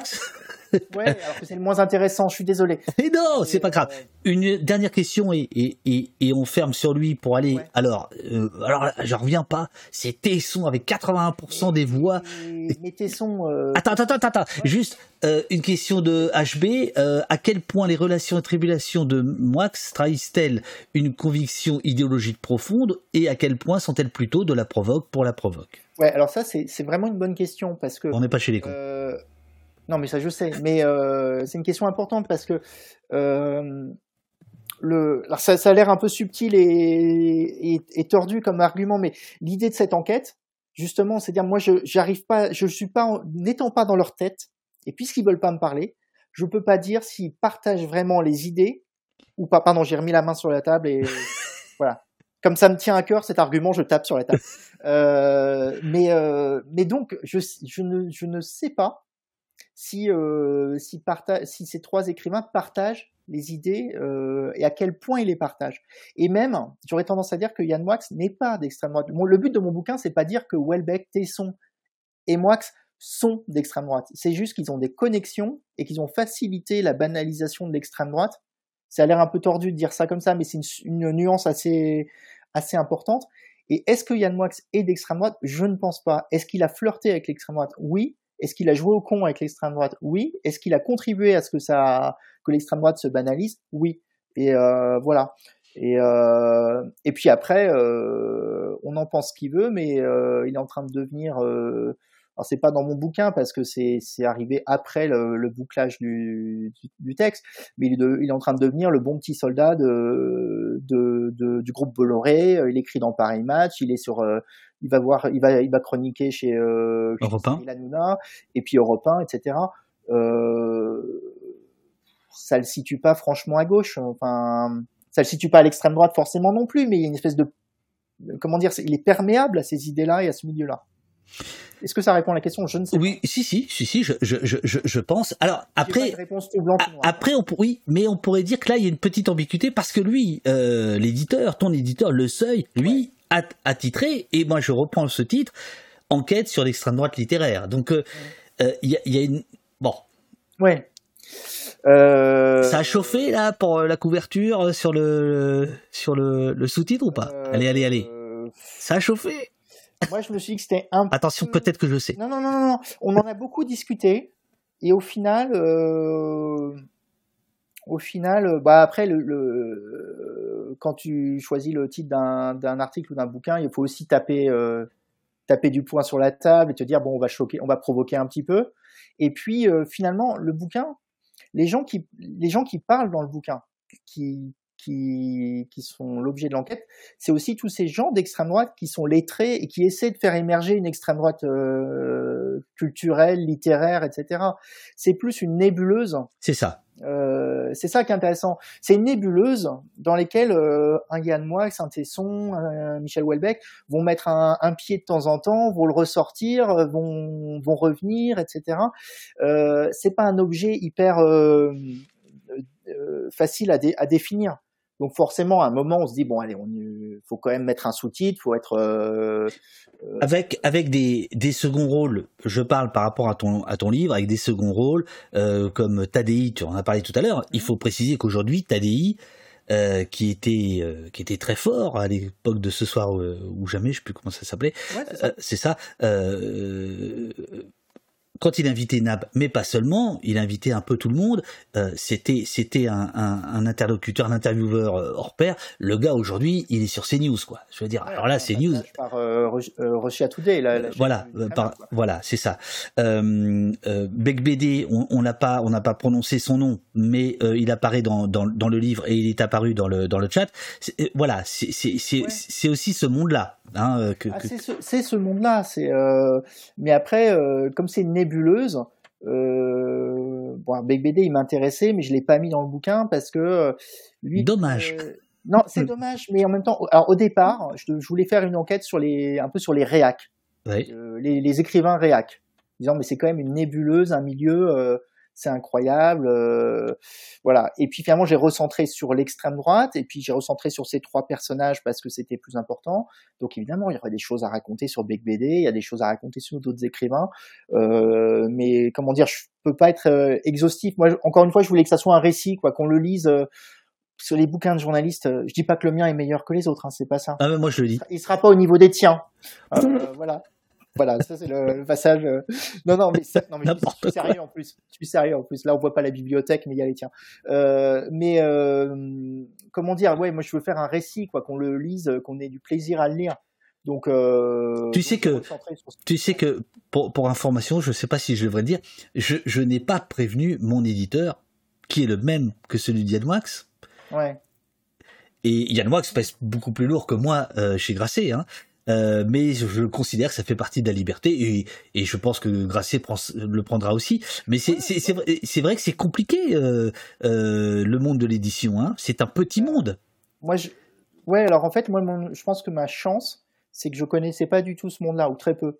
Moi, j'ai pas, j'avais pas, enfin, j'ai fait avant, j'ai co-signé une, une BD une BD qui était une adaptation de moi j'avais enfin j'avais beaucoup bossé pour le monde avec euh, une journaliste qui s'appelle Ariane Chemin sur l'affaire Benalla on en a fait une BD euh, au seuil. Euh, excellente BD, je, je, vous la conseille. Absolument. Non, bah, j'en profite, hein, on va faire de l'auto-promo. mais, mais voilà, mais à part ça, moi, le milieu d'édition, je le connais, enfin, je le connais pas, on va pas faire les, les faux culs. Euh, je suis journaliste, euh, journaliste à Paris, etc. Euh, forcément que je connais des auteurs et des éditeurs et des machins, mais je le connais pas tant que ça et je lui dois rien j'en ai rien à foutre, en fait. Euh, si ça me grillait, c'est pas, c'est pas grave. Important. Mais c'est un tout petit, c'est effectivement un tout petit milieu où tout le monde a ses, à des connexions, à des, à, à, des choses, comment dire, à des dettes envers quelqu'un d'autre, à des, des, des services à rendre, euh, où on se protège, etc. Euh, comme dans le milieu politique, mais bizarrement, pour avoir aussi beaucoup enquêté sur le milieu politique, je trouve que le milieu politique c'était plus simple, même sur une affaire comme l'affaire Benalla, parce que c'est, c'est, un peu absurde ce que je dis, mais le, le milieu politique, il est habitué, oh merci, il est habitué à, à rendre, enfin, il sait qu'il a des comptes à rendre. Le milieu de l'édition, il se dit mais pourquoi on enquêterait sur nous? Ils comprennent pas. Et euh, voilà. Mais moi, en fait, finalement, les gens que j'ai interrogés, c'est tous les personnages d'extrême droite, les personnages de l'ombre que je cite dans le bouquin. C'est des gens qu'on fait jamais parler et qui euh, qui ont des choses à raconter. Et donc finalement l'enquête, euh, bah, le milieu de l'édition, ils ont fait un peu un blocage, ils n'avaient pas envie de parler de ça. Mais les gens d'extrême droite avaient envie de témoigner et de raconter leur histoire. Après, on pense que ce qu'on veut de leurs idées et de leur de, des personnages. Mais euh, voilà. Alors, mon, mon, mon, mon cher, euh, mon cher François. Alors, attends, une petite seconde, je remets. Parce que tu sais, je fais, je fais la, je fais, je fais la technique euh, tout seul. En fait, oui, oui, c'est un truc. Alors, attends, je, je me remets là. Moi, je bois tes paroles, mais j'ai besoin de boire aussi du café. Donc, ce que je te propose, c'est que je vais me chercher un café, il y en a pour deux secondes, et je te lance sur Yann, euh, non pas sur Yann Moix, c'est bon, Yann Moix c'est fait, mais sur Sylvain Tesson. euh, donc, je, je, je, je, te laisse euh, l'antenne. Ouais. D'accord, je réponds deux secondes. Je parce que je veux bien un café. Aussi. Ah bah alors attends, bah vas-y. Bah, apporte un café. Bien, je, je, je, je, non mais c'est pas ça, c'est j'aimerais beaucoup, j'aimerais beaucoup, mais c'est pas possible. Euh, alors écoute, on, on, va chercher un café euh, tous les deux, on revient dans deux secondes. Euh, non non, ben c'est la première fois qu'un invité me fait le coup, c'est bien, c'est bien. J'aime cette rébellion en, en, en chemise. Non non, c'est bien, c'est bien, Parce que d'habitude, ok, bah j'y vais, là, là, et là tu dis non. Alors, je sais pas, c'est par timidité, je veux pas être laissé face. Ah. Je, je, suis très timide, je saurais pas quoi dire. À... Alors, à, tout de suite, je vais me chercher un café, va chercher le tien et, et, et nous revoilà. Attention, euh, les caméras filment. C'est le loft. Bon, de toute façon, il y aura un, en ce qui me concerne, ce sera un écran blanc hein, avec des moulures. à tout de suite. On arrive, les, amis, on arrive. Bon, il me reste juste un fond de café. Ok, les amis, euh, vous êtes là, vous êtes toujours là. c'est quoi ce bordel? C'est quoi ce bordel? La caféine, c'est la pause. Voilà. Le live est punky aujourd'hui, mais absolument. Mais c'est pas très pro tout ça. Eh les amis, les amis, au fait, à propos de, de, pro, euh, c'est le moment ou jamais de vous abonner au poste.fr. Alors aujourd'hui, en fait, on a un petit souci technique pour les abonnements. Donc euh, on vous propose de faire des dons. Euh, voilà. Parce qu'on en a besoin, je vous parlerai de, des projets de, de poste. Voilà que François revient. François, j'ai changé de mug. Bon, tu le reconnais?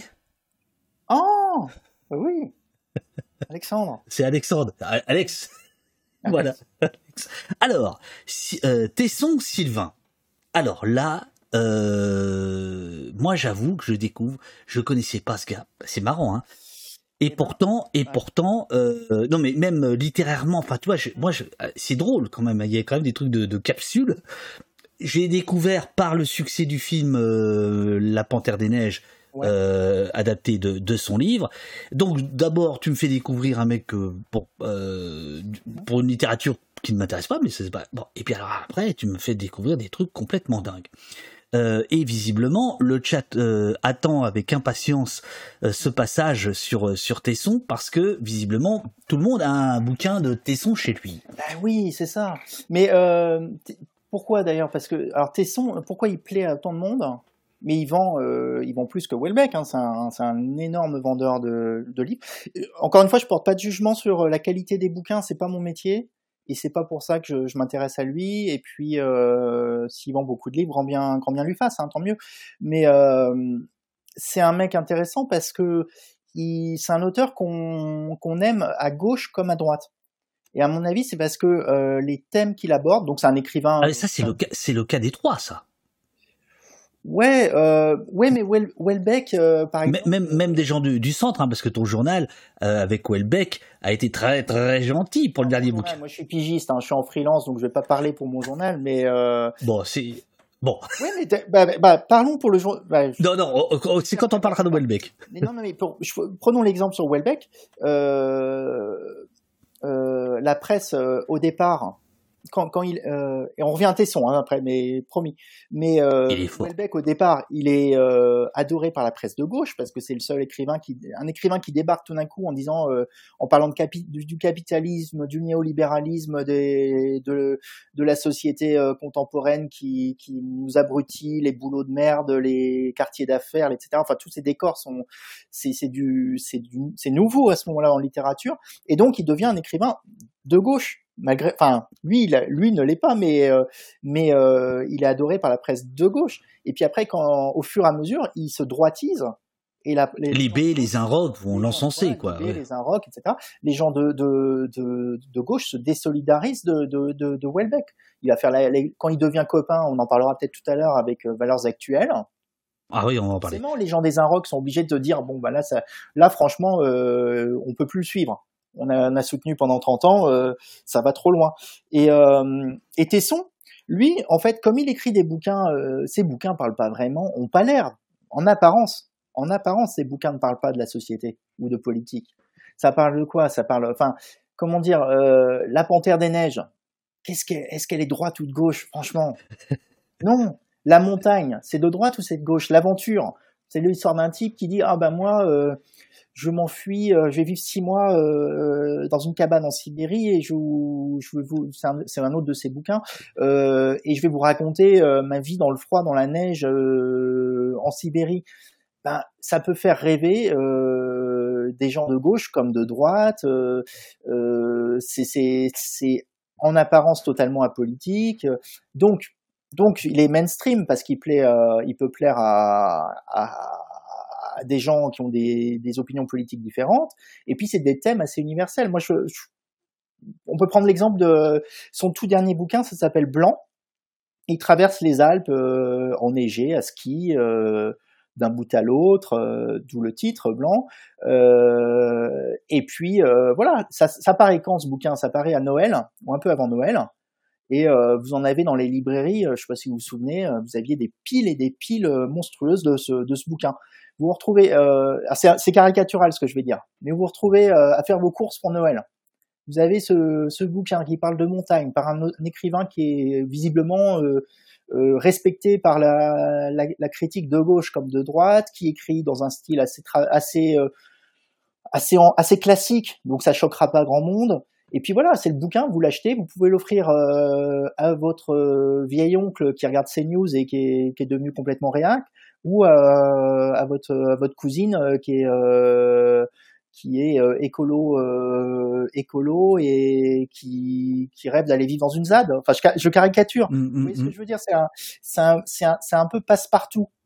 Et c'est là que c'est intéressant parce que ce personnage qui est passe-partout qu'on va admirer parce que parce qu'il fait des il y a, il y a une part voilà c'est un explorateur un aventurier il y a une part de d'exploits euh, d'exploits physiques aussi. Et puis euh, bon ça, ça je m'intéresse pas trop à sa vie personnelle mais mais c'était ce, ce c'est quand même ce euh, Tesson c'est le type euh, qui euh, s'est cassé la gueule d'un chalet un jour et donc a frôlé la mort est sorti du coma avec avec la gueule un peu déformée et qui a qui a ce côté un peu un peu martyr quoi et qui va quand même se relever, qui va aller avant, euh, explorer le monde, euh, qui etc. Donc c'est un, un, personnage, euh, il y a un côté totem. On n'y touche pas à Tesson. Et, et moi j'avais des échos, des gens me disaient ah mais quand même Sylvain Tesson, tu devrais t'intéresser à lui. Je dis, pourquoi quoi? Je je comprenais pas. et puis en cherchant finalement, c'est de tous les écrivains auxquels je me suis intéressé, c'est celui qui a les connexions avec les, les gens d'extrême droite les plus les plus radicaux et les et qui a les connexions les plus les plus intimes. Et c'est là que je, je, trouvais ça, euh, je trouve ça fascinant.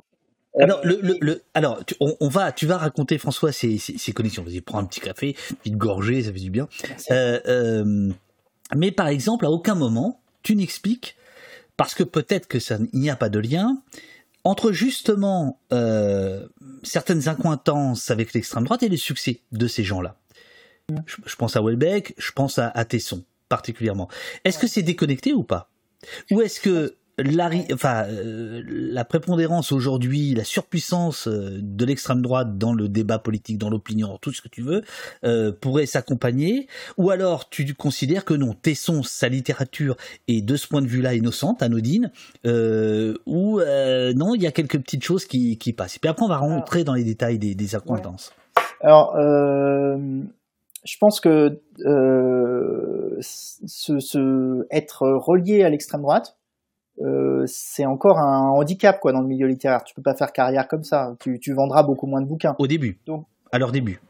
À leur début, mais même maintenant. Je même pense, maintenant. Euh, okay. Je pense. Euh, bah, Tesson, euh, il, comment dire, Tesson, il plaît. Euh, je vais caricaturer, mais il plaît aux lecteurs de Télérama comme aux lecteurs des Valeurs Actuelles, aux gens qui écoutent France Inter, que aux gens qui, qui vont regarder CNews.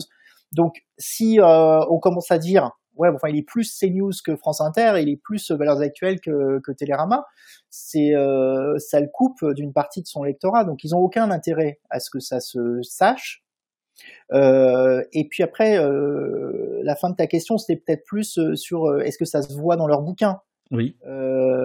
et alors Tesson. Alors Tesson, bah, Tesson, c'est ça qui est, étonnant, c'est que dans ses bouquins, ils ont l'air totalement inoffensifs et c'est vrai que vous avez, il y a plein de remarques sur euh, bon, euh, voilà, je, me casse en Sibérie dans ma cabane parce que la société contemporaine c'est de la merde et que voilà, ok, mais ça, on peut être de gauche comme de droite et trouver que la société contemporaine est terrible, que la technologie, euh, qu'on est fliqué, que etc.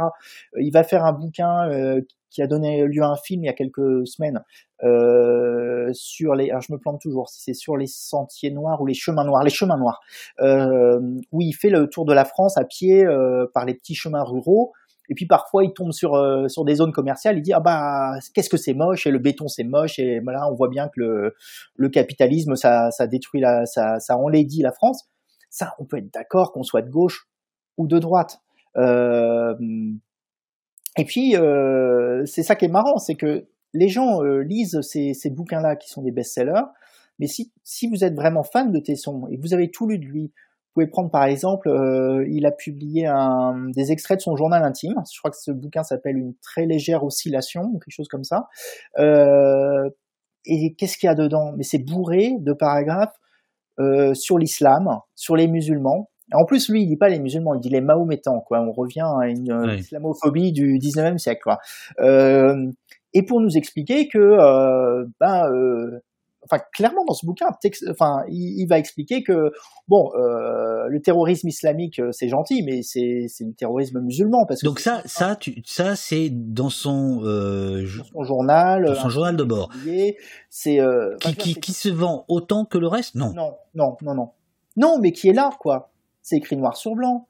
Euh, ensuite, Tesson, euh, il va commencer à, comme beaucoup d'écrivains, une fois qu'il a atteint une certaine stature, il peut parler dans le débat public et, euh, et prendre une cause, euh, voilà, s'attacher à défendre une cause. Bon, en l'occurrence, euh, il s'est beaucoup engagé pour euh, pour faire vite euh, ce- pour ce qu'on appelle les chrétiens d'Orient, euh, que ce soit en Irak, en Syrie, etc. Puis maintenant pour pour l'Arménie, enfin pour le dans le, le cadre du conflit.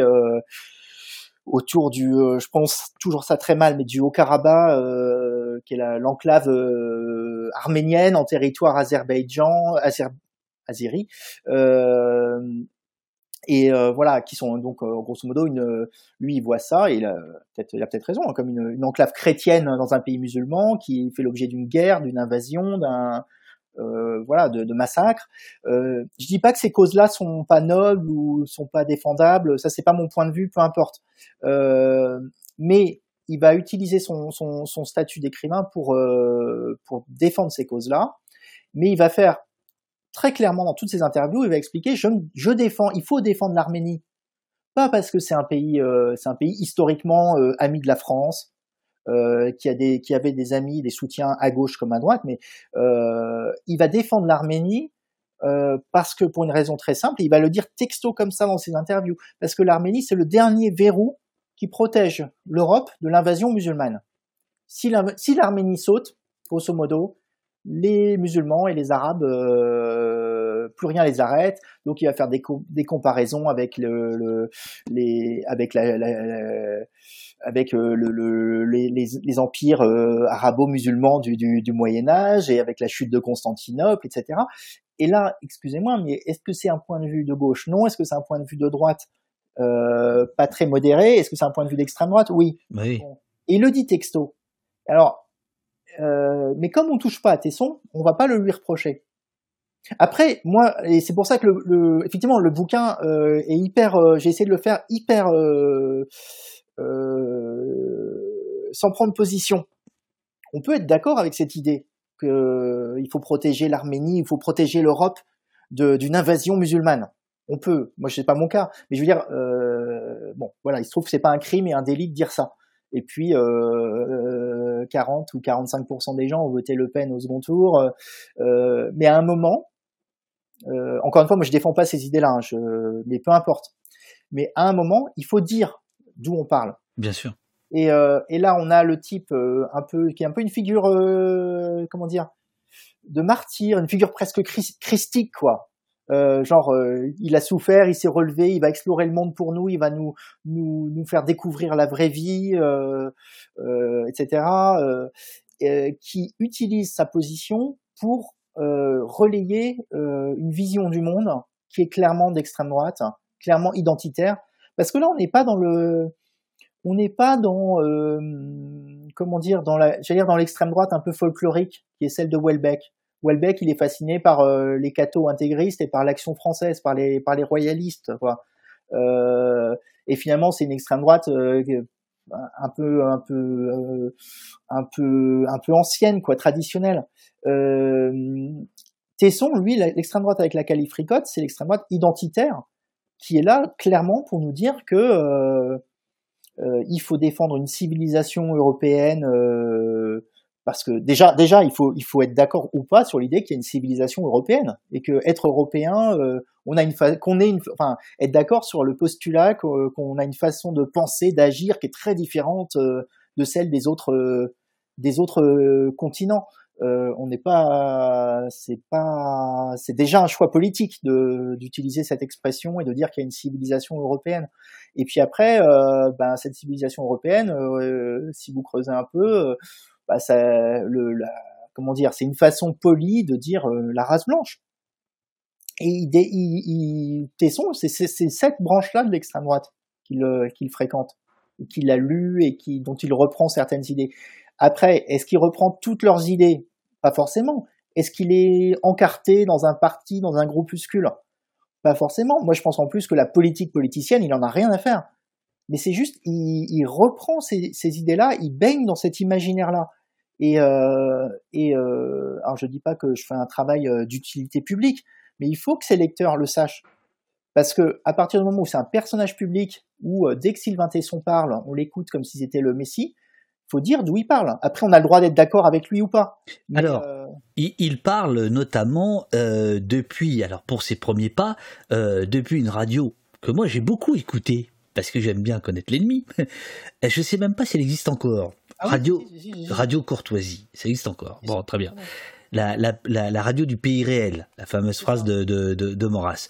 Euh, euh, Sylvain Tesson démarre là, qui est donc vraiment une radio euh, d'extrême droite, euh, née, née dans les années 80, 90, ouais. avec 87, je crois. 87, voilà, c'est ça. Ouais, ouais. Donc il démarre là en fait. Ouais, il démarre là parce que euh, il est étudiant. Il a déjà fait euh, un tour du monde à vélo. Et, euh, et, puis il démarre, il fait une, émission qui dure pas énormément, pas, très longtemps, hein, sur l'aventure. Donc il reçoit des explorateurs, des, voyageurs, etc. Sur cette petite radio qui est une radio associative, où vous pouvez écouter euh, tous les tout ce que tous les plus brillants esprits de l'extrême droite de l'époque, on va dire. Euh, avec une, je dis ça avec une certaine ironie, hein, mais je vais pas remettre les... Avec ceci dit euh, quelque chose de d'étonnant, c'était une radio qui arrivait à parce que à l'époque c'était par le FN, tout était groupusculaire et qui arrivait à réunir justement des gens qui qui s'auto enfin qui se détestaient entre eux, euh, mais il y avait un côté à l'extrême droite, œcuménique sur Radio Courtoisie. Hein. C'est-à-dire, t'avais les souverainistes, les royalistes, les païens, enfin, euh, tout, tout, tout, tout le délire. C'était, il se présentait comme la radio de toutes les droites. Alors, Exactement. de dire euh, toutes les extrêmes droites. Oui, c'est ça. Tous les différents courants. Et Euh, Tesson, il est déjà invité à cette, à cette radio pour euh, parler de son du bouquin où il raconte son tour du monde à vélo, quoi. Et puis on lui propose de faire une émission sur l'aventure. C'est pas c'est pas c'est pas rien parce que c'est une radio quand même qui est pas c'est pas innocent d'être sur Radio Courtoisie. Bon, euh, mais je prends c'est un exemple intéressant parce que c'est pas un secret qu'il a été euh, brièvement animateur sur Radio Courtoisie. Euh, j'ai vérifié, c'est marqué sur sa fiche Wikipédia et vous pouvez remonter euh, sur Wikipédia, vous pouvez remonter l'historique hein, des modifications. Donc c'est euh, depuis 2010, il y, a, cette précision sur sa fiche Wikipédia. Mais personne n'en a jamais rien eu à faire. Et puis quand c'est mentionné dans la presse, on dit oui, bon, il a été animateur sur Radio Courtoisie brièvement, etc. donc moi, ça m'a intrigué. Donc je me dis bon bah quand même, il serait temps de savoir comment il a atterri là. Euh, est-ce était, est-ce que c'est un accident de parcours, un petit peu comme Yann Moix avec ses fanzines. Or, c'est pas du tout un accident de parcours. Euh, euh, son, comment dire, son père était déjà proche des gens qui ont fondé. donc, son père, Philippe Tesson, qui était journaliste, patron d'un quotidien très à droite, qui était le, quotidien de Paris. Euh, son père était déjà assez proche des, fondateurs de Radio Courtoisie. Euh, euh, Sylvain Tesson les connaissait bien. Il a fait son émission, mais il est resté très proche de cette radio après. C'est-à-dire qu'il fait une émission pendant une petite année sur l'aventure, et puis il part lui-même euh, faire un nouveau tour, une nouvelle exploration, je crois, de l'Himalaya. Et quand il revient, bah, son deuxième bouquin marche mieux, donc on lui propose de participer à une émission sur la montagne sur France 3, de d'écrire dans des journaux un peu plus prestigieux. Donc l'étape Radio Courtoisie, elle pourrait s'arrêter là. Sauf qu'il n'arrête pas d'y être invité. Il revient un peu, il est chez lui. Mmh euh, moi, les gens de Radio Courtoisie que j'ai interrogés, enfin, ils disent pas. Euh, tous les gens d'extrême droite que j'ai rencontrés me disent, c'est idiot, hein, ce que je veux dire, mais ils l'appellent Sylvain tout court, quoi. Ils disent, ah, je me souviens de Sylvain, il était sympa, on a fait ça, je me souviens d'un déjeuner avec Sylvain, etc. C'est, c'est quelqu'un qu'ils ont vraiment connu. Oui, mais c'est aussi peut-être une façon pour eux de se, de se gargariser. ouais. tu vois. Bah après, quand tu dans les interviews, quand tu discutes un peu longtemps avec les gens, tu vois un peu les, enfin, au bout d'un moment, la, comment dire, la, la façade se s'estompe. Tu vois quelle est la part de bullshit, enfin de, de gargarisation, ça se dit, je sais pas, euh, et de, de vérité. Tu vois qu'ils l'ont bien, ils l'ont bien connu. C'était un peu l'enfant de la, un des enfants de la maison. Mmh et puis, euh, et puis à un moment, euh, il va refuser, il va arrêter de, de arrêter de, répondre aux invitations de Radio Courtoisie. Ça correspond un peu au moment où il signe chez Gallimard. Il commence à devenir un écrivain installé, euh, sur lequel on compte, euh, qui vend beaucoup. Et puis, euh, bon, Radio Courtoisie, ça, ça pue, quoi. Donc, il faut plus qu'il s'y montre. Mais, mais il démarre, il démarre là, et il démarre. ça pourrait être un petit accident, une anecdote, etc. Sauf que quand il démarre euh, il démarre en faisant ce petit tour du monde à vélo. Euh, il, est, il est, ouais, il est financé, c'est ça, ça tu voulais dire? D'une part, d'une part, il va, il est lié à Radio Courtoisie. D'autre part, il est financé par euh, euh, une association qui s'appelle la Guilde européenne du raid. Alors c'est une association pour défendre, pour soutenir les explorateurs, les voyages, euh, les voyageurs, etc. C'est un peu un truc de, de, de, de boy scout, mais c'est aussi un truc de barbouze où euh, les, les, fondateurs. Non mais oui, tant qu'à être dans les grands clichés. Euh, les fondateurs de cette association, c'est qui? C'est les anciens de l'OAS, donc l'organisation armée secrète. des gens qui ont fait de la tôle pendant la guerre d'Algérie, euh, et qui euh, bon aiment bien le côté euh, c'est un peu un club de mecs hein, parce que c'est aussi un truc de cela dit il y a, un nom de gauche dedans je je sais plus quelle page c'est c'est possible oui non mais c'est pas une association d'extrême droite c'est ça on croise beaucoup de gens d'extrême droite. Alors, on va pas noyer les gens sous les étiquettes, mais il y a des gens qui viennent de l'O, des fondateurs qui viennent de l'OS. De l'OS, voilà. Ouais. D'autres, c'est ce qu'on a appelé les, les solidaristes. C'est, c'est des gens d'extrême droite qui euh, à la fin des années 70, début des années 80, euh, par solidarité, euh, sont allés rejoindre les milices chrétiennes au Liban, etc. Pourquoi pas hein Peut-être que la cause était noble, mais ils y sont allés pour pour pour pour tirer sur du sur du musulman, quoi. Enfin, bah oui. c'est des gens, c'est c'est le, fond de la pensée, il est là. Hein. On reste dans l'idée de des croisades et de euh, et donc il, donc il fréquente ce, ce milieu-là. Et puis euh, et puis va, comme il rêve d'écrire et de devenir un, un, un écrivain voyageur, ben, il va chercher les conseils et euh, le soutien d'un écrivain voyageur qui est Jean Raspail. donc il va lui écrire. Et, et, et alors là, très, très ami. Jean, Raspail, ouais, pardon, je te, je te coupe, mais parce que il sait, non, tu me coupes pas, tu continues. Bah, je continue. Non, Tu fais ton plein Vas-y. Non, c'était juste pour te pour, pour te relancer. Je la moustache pour ce matin, pour mais, De, pas, être confondu. Mais, mais non, non, mais euh, parce que je trouve qu'alors ça, c'est c'est c'est un effet de un effet de bord de, de, de, de ton livre, de ton enquête, c'est qu'on découvre quand même toute une littérature parce que Inutile de te dire que moi, Jean Raspail, euh, je je, je, je, l'ai pas lu, mais toute cette littérature finalement de, de vieille droite, euh, ou plus que ça, euh, dans laquelle tout, ce, tout ce monde grenouille, quoi. Voilà. Mais je te laisse dire qui est Jean Raspail, le camp des saints, etc., etc. en fait, Jean Raspail, c'est c'est l'écrivain voyageur de la, effectivement de la vieille droite. Il a fait des, des romans d'aventure, des romans euh, euh, euh, un peu pour pour les, les, les boys des boy scouts attardés et réac quoi, grosso modo. Donc, mais il a surtout écrit un bouquin dans les années 70 qui s'appelle Le Camp des Saints et qui est alors pour le coup c'est pas un roman d'aventure, c'est pas un truc de boy scout, c'est un roman euh, où euh, dans lequel les grosso modo ça commence en Inde autour de Calcutta, tout ça. Les, les, les pauvres là-bas euh, regardent l'Europe avec euh, beaucoup d'envie, donc euh, décident de partir sur des bateaux et d'aller d'aller en Europe. Bon, donc ils débarquent un jour par par cargo entier entre Nice et Saint-Tropez. Et puis donc ils sont décrits. c'est un bouquin foncièrement, c'est même pas un bouquin réac, c'est un bouquin foncièrement d'extrême droite et foncièrement raciste. Et à un moment il faut le dire. Euh, parce que ça parle euh, toutes les deux pages de la race blanche et euh, texto, hein, et grosso modo c'est ces Indiens qui débarquent. Alors là à l'époque l'actualité c'était l'Inde parce que c'est l'époque de Mère Teresa, etc. Euh, euh, si Raspail avait écrit son livre maintenant, ça aurait été des, des Africains euh, ou des, des, gens du Proche-Orient. Euh, donc ces gens arrivent, Raspail a des pages ignobles où il les décrit sur leur cargo qui débarque, où euh, grosso modo il fait tellement chaud pendant leur voyage que euh, que, que ces gens-là révèlent leur animalité, passent leur temps à grosso modo à se à limite à, à sur le bateau, à vivre dans, le, dans leurs excréments, etc. Enfin, c'est une description euh, déshumanisante et, et dégueulasse. Et, et il débarque en France. Et là, phénomène intéressant à cause des médias, à cause des politiciens qui sont aveuglés par leurs idées euh, généreuses, universalistes, on leur dit bah ok vous êtes malheureux, venez en France. Et évidemment, euh, que se passe-t-il? Bah, Ces millions et millions de, gens qui ne sont pas de la race blanche euh, prennent le pouvoir, violent les femmes blanches, tuent les hommes blancs, prennent le pouvoir et, la civilisation Europe disparaît quoi. Et le message du bouquin c'est nous gens de la race blanche ouvrons les yeux quoi. Ils sont là on est menacé. Alors, euh, euh, François, c'est important. Le, chat réagit. Euh, la Belline notamment nous dit mais quel est le rapport avec Tesson J'ai raté une marche parce qu'effectivement on, on, l'a pas précisé. Oui, pardon. Je, c'est que Tesson adore cet écrivain et il adore pas que la partie, dire entre guillemets acceptable de son œuvre. Il aime aussi le camp des saints. Il y a des petites références au camp des saints dans ses premiers bouquins, des petites blagounettes à destination de Jean Raspail.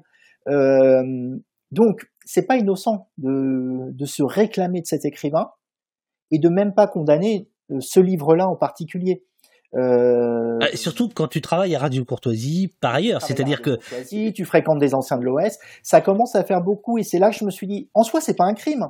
Parce Bien que sûr. on m'a reproché sur le dans les. On va venir au reproche, monsieur. Attends, je te, je te, je te laisse t'installer, te, croire chez toi et paf en fait, euh, c'est euh, du journalisme où euh, on dit bah machin a rencontré un tel, donc il partage les idées d'un tel. Oui. C'est pas ça. Moi, j'essaie de comprendre quel est l'imaginaire ou l'univers dans lequel grandit Sylvain Tesson, dans lequel il fait son, sa carrière. Si par la suite de sa carrière, il n'avait pas du tout été lié à l'extrême droite, ça aurait pas, comment dire, ça aurait pas mérité de de s'y attarder, quoi, de d'écrire quelque chose. Ça aurait pu être des coïncidences. Or, cet imaginaire-là, il va le garder, il va même l'enrichir pendant 30 ans. Euh, et, je pense que c'est intéressant et important de dire que l'écrivain, euh, un des écrivains les plus lus en France, les plus respectés, baigne dans cet imaginaire-là. Après, on peut être d'accord ou on peut ne pas être d'accord. Encore une fois, moi, je très lâchement, je dis euh, pensez-en ce que vous voulez. C'est juste que Sylvain Tesson étant présenté comme une espèce d'exemple pour pour la jeunesse, quoi de type courageux, malin, etc. Bah, encore une fois, hein, je, me répète, mais il faut savoir d'où il vient et dans quel milieu il évolue. Alors, il y a, Quelle était la question Non, non, mais c'était le rapport avec euh, Jean Raspail. Donc, effectivement, c'était un, grand admirateur. Il fait des clins d'œil. Euh, Tesson fait des clins d'œil euh, au bouquin de, de, de, Raspail, Le Camp des Saints, publié en 72, qui est devenu une espèce de, de classique, on pourrait dire, de la littérature traduit dans le monde entier. d'extrême droite. Oui, oui, oui. Les, les, Trumpistes aux États-Unis se référaient à ce bouquin-là. Quoi. Et c'est un bouquin, c'est intéressant parce que ce bouquin-là, il a été réédité plusieurs fois en France. C'était pas publié n'importe où, c'était chez Robert Laffont. Et Robert Laffont l'a publié, euh, je crois, trois ou, trois ou quatre fois. La dernière fois, c'était en 2011. Et c'est pas un... C'est quand même un bouquin, euh, j'allais dire, je, je, vous invite à le lire. Oui et non, parce qu'en plus, euh, là, pour une fois, je vais faire critique littéraire, c'est extrêmement mal écrit. Mais, euh, mais c'est surtout ignoble. C'est oui. un bouquin... C'est un bouquin raciste, voilà. Il, il, il semblerait, d'après le chat, que Marine Le Pen l'avait conseillé. Oui, oui, oui, oui, oui. Oui, oui, oui. En 2015. De, de, liste de lecture. Euh, et, euh, et je me demande si dans la même liste de lecture, elle n'avait pas mis un bouquin de Welbeck qui est Soumission, le bouquin euh, dans lequel le, le, musulmans, grosso modo, deviennent, enfin, le, président est musulman et les musulmans prennent le pouvoir en France. Alors, je, prends deux petites questions. Euh, non, je, vais continuer parce que ça. Ah non, allez, je prends deux petites questions. Euh, cherche pas, non, je crois. Euh, Tesson m'a l'air de quelqu'un de droite, très saucisson vieille France, et même dans son imaginaire de voyage, très idéalisant, mais d'extrême droite, point d'interrogation. Et il euh, y a Zori, euh, Zori Bar qui nous dit Je ne trouve pas que le côté euh, Superman aventurier soit mis en avant dans ses bouquins. Au contraire, il fait plutôt l'éloge de la simplicité et la critique de la société euh, libérale.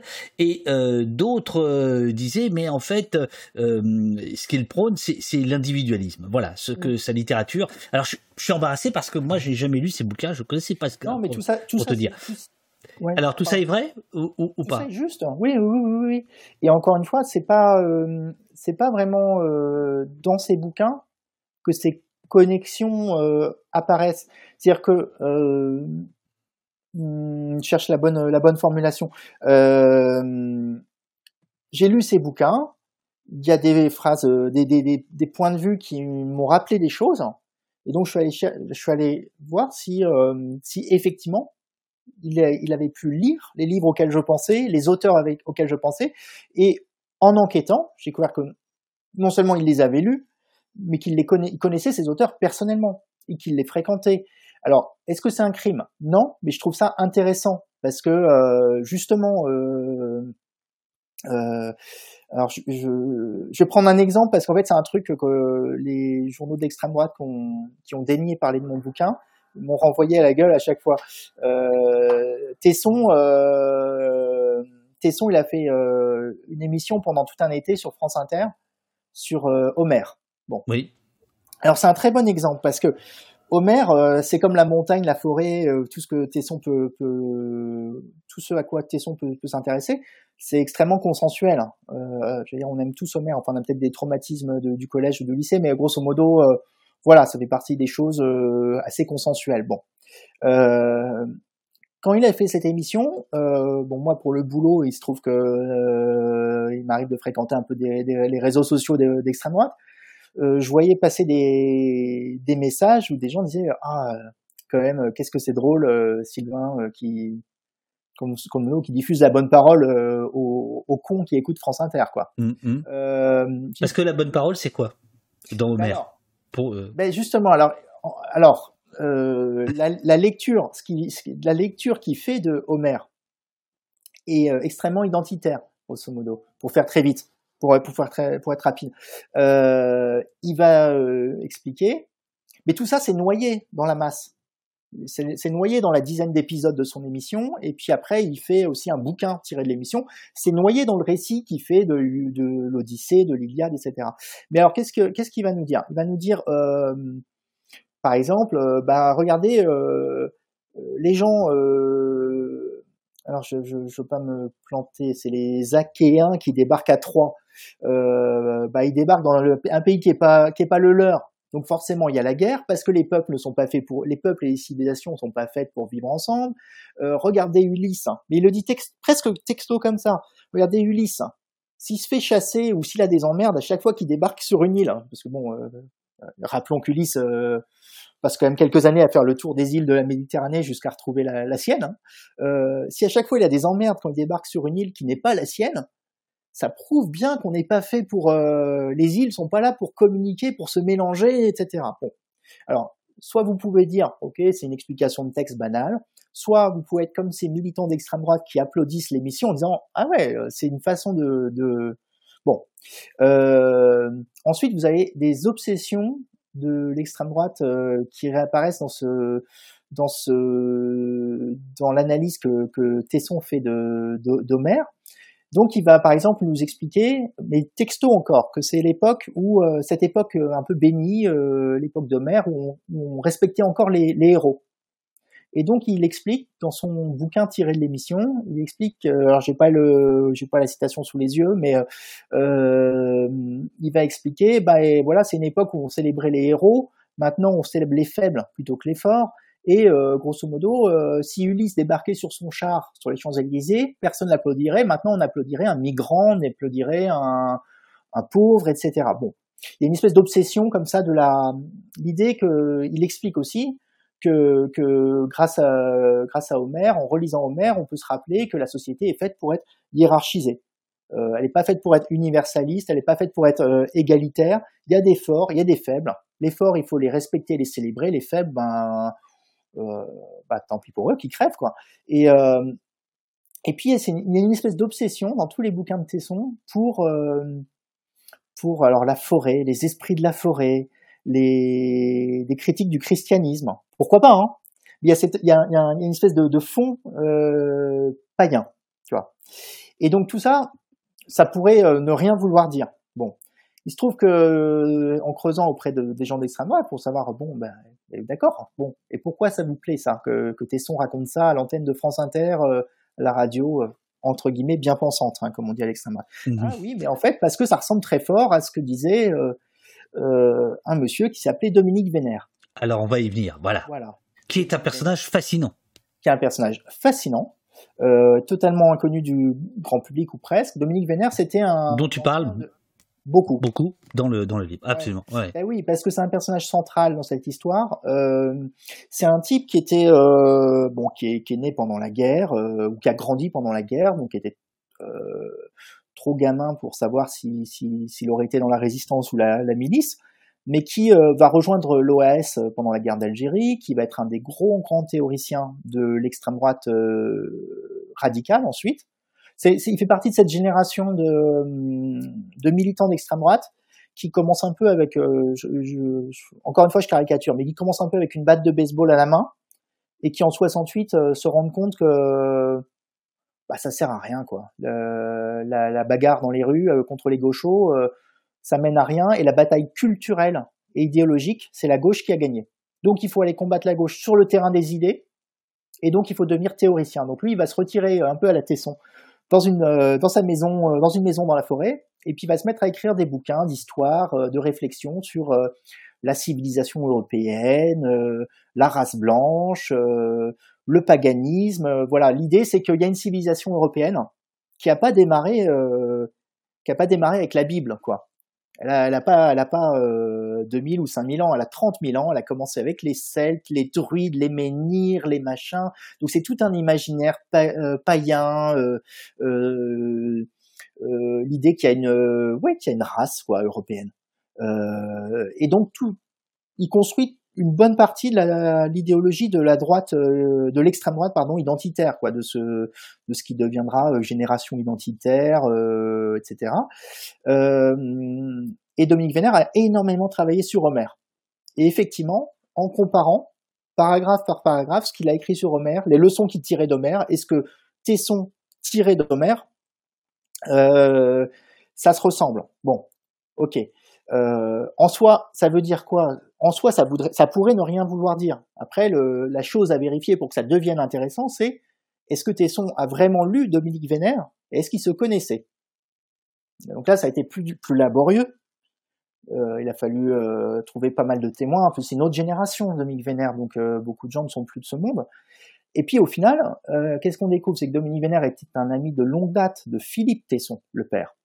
que les deux familles se connaissaient, que Sylvain Tesson était très copain avec les enfants de Dominique Vénère. Enfin, les deux familles étaient très liées, qu'il a lu ses bouquins. Mais là, François, que ça a infusé. Je, je, je, je te, je, je t'interromps deux secondes parce que Ouais. est-ce que c'est pas là la limite de ton travail, euh, dans le sens où aller chercher les relations euh, d'un père dont tu n'es pas responsable, est-ce que c'est pas justement raisonner par capillarité, comme on a pu te le reprocher? euh, Est-ce que c'est pas un raisonnement, ouais. par exemple, euh, je te le dis méchamment, mais c'est pour te dé- que tu puisses te défendre, est-ce que c'est pas un raisonnement de flic finalement? Tu vois, ah, vous avez fréquenté un tel, ah, alors, bon, Ouais, c'est ça, oui. On l'a beaucoup fait, le coup du, du flic. Ou de- ah merde, pardon.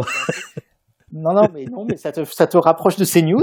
Oh putain Oh, stop Ouais, On, on l'entend plus Qu'est-ce qui se passe? T'as raison, parce que c'est une très bonne, c'est une très bonne question. Et je me la suis posée, évidemment, en, en bossant. Euh, le père, le fils, bon. Euh, sauf que les, c'est pas par, c'est pas, c'est plus que de la capillarité. Le père et le fils étaient très proches, très liés. Et les amis du père sont devenus les amis du fils. Prenons un exemple qui est pas politique. Un grand copain de Philippe Tesson, c'était, euh, je reviens à lui décidément, euh, Gabriel Matzneff Oui. un, des- un grand copain de Gabriel Matzneff ces dernières années, c'était Sylvain Tesson. Un des rares à l'avoir soutenu, un des rares à être resté ami avec lui. Euh, donc, et c'est pareil pour Dominique Vénère, moins connu du grand public que Gabriel Matzneff, mais théoricien d'extrême droite. C'est, euh, c'est des, c'est comment dire, euh, je pense que Sylvain Tesson est allé lire dans la bibliothèque de son père les livres de ces gens-là, les a, les a croisés chez son père et il a gardé les mêmes lectures et il a gardé ces, ami- ces amitiés-là. Euh, je sais pas si c'est très clair cette phrase-là. Ce que je veux dire, c'est pas uniquement euh, ok, euh, son père fréquentait un tel, donc c'est louche. C'est juste que Sylvain Tesson s'en est nourri et qu'on peut le prouver, qu'on peut le prouver parce qu'ils ont continué. Il a fréquenté ces gens-là lui aussi et que c'est pas uniquement son père qui a fréquenté ces gens-là. Il les a lus, il les a intégrés dans son sa façon de penser, sa sa façon de raconter le monde. Et en cherchant un peu, ça se retrouve dans ses bouquins de façon plus ou moins euh, évidente. Euh, Je racontais, je parlais tout à l'heure de, de son journal dans lequel il parle des, de l'islam, de la, de la civilisation européenne, etc. Là, c'est écrit noir sur, ça c'est noir sur blanc les mêmes idées. Dans ses, dans ses livres les plus connus, c'est moins évident. Mais euh, j'essaie de retomber sur mes pattes et de retrouver la question qui était sur la capillarité. Voilà, non, sur, sur le fait que bon, voilà, est-ce que, euh, est-ce que, d'abord, euh, on est bien d'accord qu'on n'est pas responsable des agissements euh, de son père, de sa mère, et voilà. Mais c'est Euh, pas ça. C'est là, c'est les agissements du fils qui m'intéressent. Mais Oui. euh, voilà. Alors, donc, euh, le, le, le, fils, puisque c'est de lui dont on parle, Sylvain Tesson, est-ce que il va connaître et fréquenter euh, le dénommé Dominique Vénère? Oui. Oui. Alors ils sont pas copains. Euh, ils ont pas le même âge déjà. Il y a une grosse différence. Mais ils sont, ils sont, ils se connaissent. Mais euh, bah, Tesson, il va faire. Va plutôt être copain avec les fils de, le fils de Dominique Vénère. Ils font de l'escalade, de la, des trucs d'aventurier ensemble. Bon, très bien. Euh, mais euh, euh, mais ils se, ils se, ils se croisent dans les fêtes du livre, de, dans, dans quelques salons littéraires. Est-ce qu'ils sont copains au point de se taper sur l'épaule et d'aller, partir, de partir en vacances ensemble? Je ne, je ne crois pas. Mais ils ont les, mais il y a une admiration, de même que il y a une admiration pour euh, de, de Tesson pour Jean Raspail. Euh, pris en, en, en soi, c'est pas des crimes. Euh, mais quand on voit, mais, mais ce qui m'intéresse, c'est que ça, ça vraiment infusé dans son, Alors, dans euh, ses bouquins et dans d'autres fréquentations. ce que, ce que, ce que, ce que j'ai perçu en te, en te lisant, c'est que euh, ce, monsieur, c'est un penseur de, de ce qu'on appelle la nouvelle droite. Donc, euh, c'est fou. Moi, presque tous les livres que je lis, à un moment donné, Alain de Benoît arrive. Bon, Ouais. voilà. Alors, sur et- Dominique Vénère, juste, je disais, je, Oui. je coupe parce que je trouve ça, je, je sais pour te tester, voir si tu te souviendras de tes questions après. Mais sur Dominique Vénère, parce que les gens en fait connaissent pas, connaissent pas forcément ce nom, mais se souviennent peut-être que Voilà. euh, vers 2013, il y a eu un fait divers à Notre-Dame de Paris, la cathédrale, où un type est rentré dans la cathédrale en pleine journée au milieu des touristes. Il avait un flingue, il s'est tiré une balle dans le, la bouche. il Et c'est lui. C'est lui, voilà. Voilà, qui, est- qui est un geste effectivement euh, euh, un incroyable. geste, un geste voilà de sacrifice pour au nom de la civilisation européenne. euh, J'offre j'offre mon corps en sacrifice à la civilisation. Voilà. C'est quasiment ce qu'il a écrit dans sa lettre de, euh, la lettre qu'il a écrite d'adieu. Oui, oui, et c'est pour ça que je, je parlais tout à l'heure de, de, de, personnages fascinants et effectivement fascisants également, comme le disait euh, le, le, le euh, Ronan, je crois, du chat ou, je ne sais plus qui. Euh, voilà. Euh, ah oui, alors tiens, ça y est, j'ai oublié ma question. Merde. Alain Benoît. Bien, Alain comment Benoît, la nouvelle droite. Alain de Benoît, la nouvelle droite, etc. Est-ce que est-ce que c'est pas là puisque Alain de Benoît lui aussi a théorisé euh, avec Dominique Vénère l'idée de dire euh, il faut aller sur la bataille des idées euh, d'extrême droite. Ils se revendiquent d'ailleurs de Gramsci. Bon, le contresens est total, mais enfin bon, ils, le font. Et est-ce que c'est pas ça au fond euh, que tu as voulu euh, décrire dans, dans, ton ouvrage? C'est-à-dire c'est comment Sylvain Tesson, Michel Houellebecq, Yann Wax, de manière plus ou moins flagrante, évidente, etc., ont, ont donné des cartouches, des armes à cette bataille des idées. Mmh. C'est ça, au bah, fond. Oui, oui. Je pense qu'ils ont, je pense qu'ils ont contribué à banaliser, euh, banaliser certaines idées. Euh, Tesson, mais ils l'ont pas, en plus, ils l'ont pas forcément fait euh, consciemment. C'est plus, à mon avis, il y a un côté un peu, euh, un peu comme une éponge, quoi. Après tout, un écrivain, c'est quelque chose, c'est quelqu'un qui, qui s'imbibe de, de l'air du temps et qui en sort euh, des œuvres bah, il, il, voilà, c'est une, comme une éponge imbibée de des idées euh, et puis euh, et puis il les diffuse peut-être pas très pas pas forcément euh, pas comme le ferait un militant quoi. C'est pas c'est peut-être un peu confus dans leur esprit, mais euh, mais il contribue à banaliser ses idées. Je prends je, je vais prendre l'exemple de, de Welbeck pour euh, changer de tesson quelques quelques secondes. Oui, mais je suis, je suis d'accord. Passons à Welbeck. mais je prends Welbeck. Euh, quand il fait ses remarques sur l'islam, bah, prenons la, prenons, euh, prenons le, le, le, dernier truc qu'il ait dit. Donc c'était dans la revue de Michel Onfray. fin 2022. Fin 2022. Des territoires entiers sous contrôle islamiste.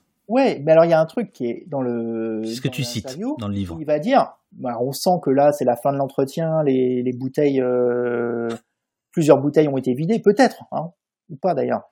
Mais euh, mais il dit, oh bah moi j'habitais dans, j'ai habité dans le 13e arrondissement, donc le quartier, hein, pour faire vite, le quartier euh, asiatique à Paris. Euh, dans mon immeuble, il y avait des Chinois qui parlaient pas français, mais au moins ils savaient se tenir. Et en fait, je suis désolé, je cite, hein, je cite Welbeck, hein, et il dit, euh, Ouais, bah alors que les, les Français, eux, euh, enfin les Français, s'ils en ont marre des musulmans, c'est justement parce que eux, ils savent pas se tenir. Les Français en ont marre qu'on les vole, qu'on les viole, qu'on les viole. Hein, il dit ça. Et euh, grosso modo, euh, les musulmans, euh, soit ils rentrent dans le rang, soit ils rentrent chez eux. Bon. Alors imaginez ces paroles-là prononcées par un député ou une députée du Rassemblement national. Un peu comme celui qui a dit euh, qu'ils rentrent chez eux là mmh. à propos des, des migrants scandale, euh, exclusion de, enfin exclusion de l'Assemblée nationale, appel à la démission. Bon, on aurait, on aurait ça. Vous avez Michel Houellebecq. Alors ce, euh, ce truc, ces paroles-là ont fait scandale. Et en même temps, Michel Houellebecq, ça l'empêchera pas de continuer à publier et d'être euh, d'être invité à la télé. Euh, pourquoi? Parce qu'il est écrivain.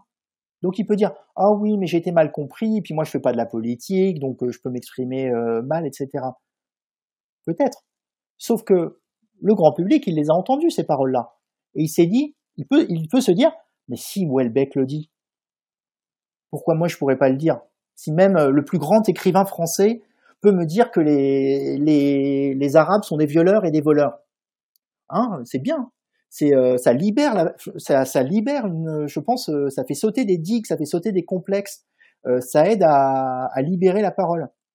Parce que et puis euh, puis ça marche dans les deux sens. Hein. Ces paroles sur les Arabes et les musulmans qui seraient des violeurs, ça pourrait être celles que tiennent des de, des vieux des vieux fachos euh, au comptoir d'un bar après trois demi. Et ben Welbeck les, les popularise aussi auprès d'un autre d'un autre, autre, public, absolument. Euh, je m'éloigne là de la question. Non, non. Euh, alors, on, on, on, était passé à, à, à Welbeck. Euh, alors, c'est ça, ça, voilà, c'est un des, un des trois personnages de ton, de ton, de ton enquête. Ce qui, ce qui est intéressant. Alors, c'est un des rares dont tu cites. Alors, c'est page 69, je crois. Tu, tu cites des extraits de, de livres. Là, notamment, tu cites. Alors, c'était les particularités particules élémentaires, on est en 98, et tu, tu cites un personnage enseignant qui explique haïr les nègres ouvrez les guillemets, fermez les guillemets, il en a justement un dans sa classe, et là, ouvrez les guillemets, évidemment, toutes les filles étaient à genoux devant ce babouin, c'est comme ça que ça devait finir la civilisation occidentale, me disais-je avec amertume, se prosterner à nouveau devant les grosses bites, tel le babouin euh, Amadrias. Bon, et, puis il y a d'autres, d'autres extraits, etc. Là, euh, après, on va rentrer dans les détails des fréquentations euh, de, de Welbeck. Euh, mais lui va te dire euh, attention la distinction entre l'auteur le narrateur euh, euh, voilà je sais pas François si je crois pas que tu écris de romans mais tu pourrais très bien avoir des, des, personnages épouvantables. Ça veut pas dire que c'est toi qui parles. Toi l'auteur. Voilà. Mais là en l'occurrence je le cite parce que ça fait ça fait polémique. Enfin, ça fait pas. C'est-à-dire que Welbeck, à ce moment-là, il est plutôt euh, soutenu par un petit milieu euh, branché de gauche. Oui. À cause de ses premiers textes. Euh, et notamment, alors, on va peut-être pas rentrer dans tous les détails, mais il, a, il, évolue dans, autour d'une revue littéraire qui s'appelait Perpendiculaire. Absolument. Et l'équipe de Perpendiculaire lit le manuscrit des particules élémentaires et dit Michel, est-ce que tu te reconnais derrière les personnages de ton bouquin, quoi? Et il y a commencé, à, commence à y avoir des tensions entre les gens de gauche qui, ces gens de gauche là, qui soutiennent euh, Welbeck en disant Michel, là, tu t'es sûr que tu déconnes pas un peu, euh, etc. Et ça, c'est ces gens-là de la revue perpendiculaire qui un peu sonnent euh, l'alarme. Euh, oui en 98 en disant là attention parce que Michel Welbeck avance masqué euh, il y a une forme de confusionnisme, les idées qu'il défend sont, euh, sont des idées d'extrême droite, etc., euh, sont racistes, bon bref. Euh, mais effectivement, à l'époque, Welbeck peut dire, mais c'est mon personnage qui parle, c'est pas moi. Sauf que, ah bah, je vais prendre un autre exemple des particules élémentaires, ça te dérange pas. Vas-y. Le même, le même personnage dit, ah mais l'islam est la religion la plus con. Texto. Oui. Bon. Ah mais ça c'est le personnage qui parle, c'est cet enseignant qui est raciste, frustré, etc. Bon. Quelques années plus tard, Welbeck, dans une interview, va dire l'islam, c'est la religion la plus con. Mais c'est plus le personnage qui parle, c'est plus le narrateur, c'est l'auteur. Alors après, Welbeck va s'en tirer en disant euh, j'ai pas vraiment dit ça, et puis après, euh, j'étais un peu bourré. Bon. Sauf qu'il va répéter cette phrase, ou, cette, faire des variantes sur cette phrase, dans plein d'interviews. Alors plus trop en France parce que ça lui, il a eu chaud au cul, il a eu un procès, il, il a été relaxé, mais voilà. Donc il le fait en Allemagne, dans d'autres interviews où il va expliquer que l'islam c'est la religion la plus con. Mais là on n'est plus dans le personnage. Sauf que son personnage de 98 disait la même chose. Donc on peut se dire qu'il y a un, il y a un truc, euh, il y a, c'est, c'est, il lui arrive de, de, de partager les idées de ses personnages. Mais ça, à la limite, c'est pas ma, c'est pas mon problème. C'est, oui. Euh, c'est un truc de critique littéraire ou de prof de lettres qui pourrait montrer euh, que voilà. Alors, ce qui, ce qui est euh, intéressant dans, dans, dans ton livre par rapport à ça, c'est effectivement, euh, on, on, voit une trajectoire de, de, de Welbeck et euh, on voit un public, en tout cas une critique qui, qui change. Alors, au début, on a le romancier qui est euh, euh, décadent et qui plaît à Libération, enfin décadent, qui est dans une posture décadente, etc., euh, qui critique le monde moderne, libéral, etc. Donc euh, les inrecuptibles vont, vont le soutenir pendant plus d'une trentaine d'années, tu le, tu, tu, le dis, Libération, etc. Et puis peu à peu, euh, dans ses livres, dans ses interviews, il y a une détestation de la gauche morale euh, chez, chez Welbeck qui fait que bah, voilà, les, alliés du, début deviennent, euh, enfin, s'éloignent et euh, on commence à voir euh, de plus en plus euh, une presse de droite qui le porte nu. Ce qu'on comprend en te lisant, c'est que dès les années 90, alors on va peut-être pas rentrer dans les détails, mais Welbeck a un petit faible pour les royalistes. Euh, petit faible qui continue puisque euh, j'ai cru lire dans ton livre que en juillet 2022 il donne une conférence à l'Action française. Donc c'est c'est pas rien. Euh, et bon voilà et, finalement il devient celui qui par par par lequel le, racisme anti-blanc existe enfin fait exister etc etc et, la, la, la difficulté c'est est-ce que tu penses que alors je sais que tu veux pas faire de psychologie mais est-ce que tu penses que comment comment est-ce qu'on peut faire l'œuf et la poule? C'est-à-dire que est-ce que c'est parce que tu es lâché par tes premiers alliés que tu deviens l'inverse de ce que tu étais? Ou est-ce que il a toujours été comme ça et puis je pense qu'il a toujours été comme ça en fait. C'est marrant parce que quand quand il est ces dernières années, à chaque fois qu'il a fait euh, des polémiques sur, euh, pour des propos réac ou islamophobes, euh, il y a une expression dans la presse qui m'avait frappé, c'était, je crois que c'était dans le Monde, c'était la, on parlait de la sortie de route de Michel Houellebecq, sens ou la dérive. En fait, c'est pas une dérive. La ligne, elle est droite depuis le début, sauf qu'on l'a pas vue. C'est ça. Parce que il y a la ligne droite, il est réac, euh, le monde est pourri, euh, grosso modo. Euh, lui, il va expliquer, ça fait 30 ans qu'il explique que la, enfin, l'Occident, déjà, faut, faut partir du principe que l'Occident, ça existe, bon, chacun son point de vue, que l'Occident est foutu et que ça remonte au Moyen Âge, quoi grosso modo, les Lumières, la Réforme, les machins, la Révolution, euh, quand même, ça n'a apporté que de la que de la merde. Euh, il a jamais, il a jamais dévié quoi dessus. C'est sa ligne. Après, on a la ligne. Pardon, c'est, je devrais faire euh, un schéma. Et puis on a le personnage selon l'évolution de sa carrière. Là où ça l'arrange, il va situer, il va, il va être plus ou moins honnête sur quelle est sa ligne au début de sa carrière, il arrive, bah, il trouve un éditeur qui est le même que Marc-Édouard Nab, Bon, bah, il va publier là, il connaît personne dans le milieu de l'édition. Ensuite, euh, il fait ses premiers romans chez d'autres éditeurs, euh, et voilà qu'il est euh, adoubé euh, écrivain préféré de la gauche branchée. et ben très bien, pour la carrière, c'est très bon. Et puis peut-être, et puis il est sincèrement, je pense, ami avec les Inrocks et les Inrocuptibles ou ce genre de journaux. Euh, et voilà. Et puis, euh, et puis à un moment, ben, euh, il se rapproche parce que c'est parce que c'est plus plus marrant, parce que c'est meilleur pour sa carrière. Il va se rapprocher du Figaro. Et puis après, ben, il va revenir se re-rapprocher des Inrecuptibles et du Monde. Et puis après, bah tiens, à un moment, il décide d'apporter, comment dire, de se rapprocher de valeurs actuelles. Et puis, euh, quand même, euh, deux ou trois années de compagnonnage euh, de route avec Valeurs Actuelles, au moment de sortir son dernier roman, là, Anéantir, bah c'est, il se dit sans doute, bon, il faut que je me recentre pour le marketing, pour le self-branding, comme on dirait. et donc, effectivement, c'est Au Monde qui va donner ses interviews exclusives pour son dernier roman et voilà pour se recentrer un peu. Pour se recentrer un peu. Et le monde qui accepte de jouer ce jeu, ce jeu-là. Enfin bon, mais je, veux, je veux pas te mettre dans l'embarras. Tu travailles. Fait, hein, euh, et puis, et puis, et puis, le truc, c'est que euh, indépendamment de ses idées, euh, c'est pour ça aussi que ces auteurs, euh, on se demande pas beaucoup quelles sont leurs idées politiques et leur rôle dans la banalisation de l'extrême droite. C'est aussi parce que ils sont considérés, à tort ou à raison, hein, c'est pas mon problème, comme de grands écrivains. Euh, Welbeck, il est considéré par la critique euh, comme un grand écrivain. Euh, Tesson est considéré comme un grand écrivain.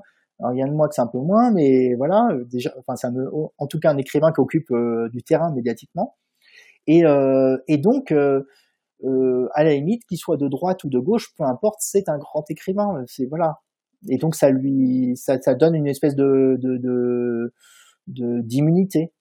Alors, euh, parmi, parmi les, les, révélations, ou en tout cas, enfin pour moi, euh, de, de, de, ton livre sur, sur Welbeck, il y, en a, y en a une euh, dont, dont j'aimerais parler peut-être, et puis on va doucement euh, prendre quelques questions du chat et puis euh, euh, se refaire un petit café.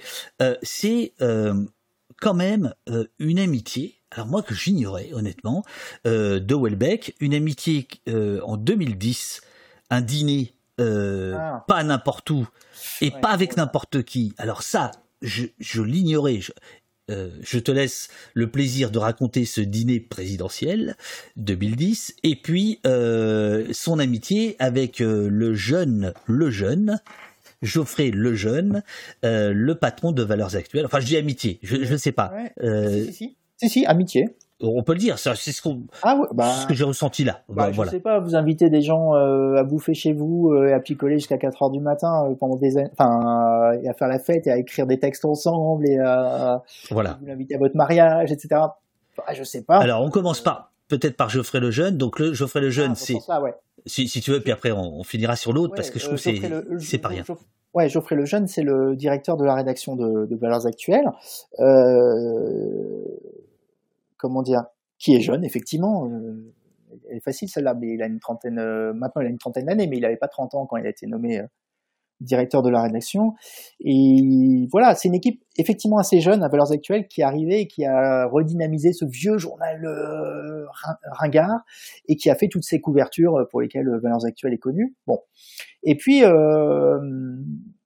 petit à petit, il est entré en contact avec Michel Houellebecq. Comme tous les journaux, euh, il a essayé d'avoir des interviews de Houellebecq. Houellebecq les a envoyés euh, paître. Et puis, puis un jour, il contacte Welbeck en disant bon ok, vous voulez pas donner l'interview, mais au moins on pourrait se rencontrer, bouffer ensemble. Donc il y a un dîner entre Welbeck et la jeune équipe de de Valeurs Actuelles. Ils s'entendent très bien. Welbeck à ce moment-là est fâché avec le reste de la presse parce qu'il en a marre des interviews, on lui pose toujours les mêmes questions, il en a marre de sa mauvaise réputation, etc. Mais il s'entend bien avec ces petits jeunes et c'est vrai que tout au long de sa carrière, Welbeck c'est toujours comment dire entiché de petits jeunes euh, qu'il a voulu, euh, auquel il a voulu donner un coup de main, quoi. Il dit bon bah ok, euh, vous êtes très sympa, alors je vais vous donner. Euh, il venait de faire une interview dans un journal allemand qui était censé être la dernière interview de sa carrière. Il dit bah écoutez, euh, je l'ai fait traduite, je vous l'offre. Donc Welbeck fait ainsi sa première couverture de valeurs actuelles. il y en aura plusieurs autres. Welbeck ensuite est invité à, à recevoir un prix euh, à, en Belgique. En Belgique, oui. Voilà. Bon, après, on va pas rentrer dans les détails, mais donné par une, une fondation plutôt ultra conservatrice et il appelle euh, Geoffroy Lejeune, son nouveau copain, en disant bah, viens avec moi, euh, voilà, donc il y va, euh, et hop, nouvelle couverture de Valeurs Actuelles. Bon, pour Welbeck, ça, c'est aussi une façon de faire un, doigt d'honneur au milieu littéraire, au milieu de gauche, parce que Valeurs Actuelles, c'est pas rien. Et puis pour Valeurs Actuelles, c'est une caution hallucinante d'avoir Welbeck, l'écrivain le plus célèbre, le plus, le plus scruté, le plus suivi en France, qui apparaît en couverture. Quoi. Valeurs actuelles et la littérature, c'était quoi avant? C'était des couvertures euh, avec Jean Raspail. Pour le côté polémique et avec Jean d'Ormesson pour le côté pépère parce que le, lectorat de Valeurs actuelles était assez vieux au départ. Euh, et là, hop, Welbeck quoi. Euh, c'est comme enfin dans le jargon on dirait que c'est un, un coup quoi c'est un sacré coup pour le journal COUP hein.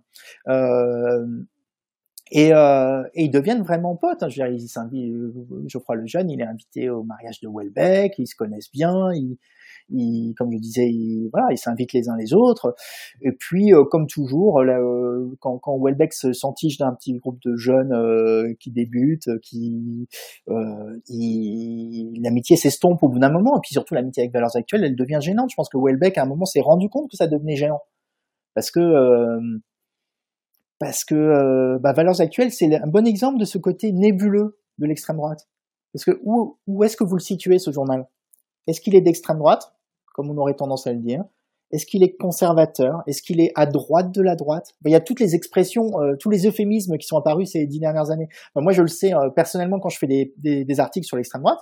J'ai fait beaucoup d'articles où je parlais de, de valeurs actuelles. Bah, comme je pense que comme tous les journalistes qui bossent là-dessus, je suis hyper emmerdé. Je me dis, mais est-ce que je dis magazine d'extrême droite, alors qu'il y a des gens de droite classique dedans? Est-ce que c'est un magazine de droite, alors qu'il y a beaucoup de gens d'extrême droite dedans?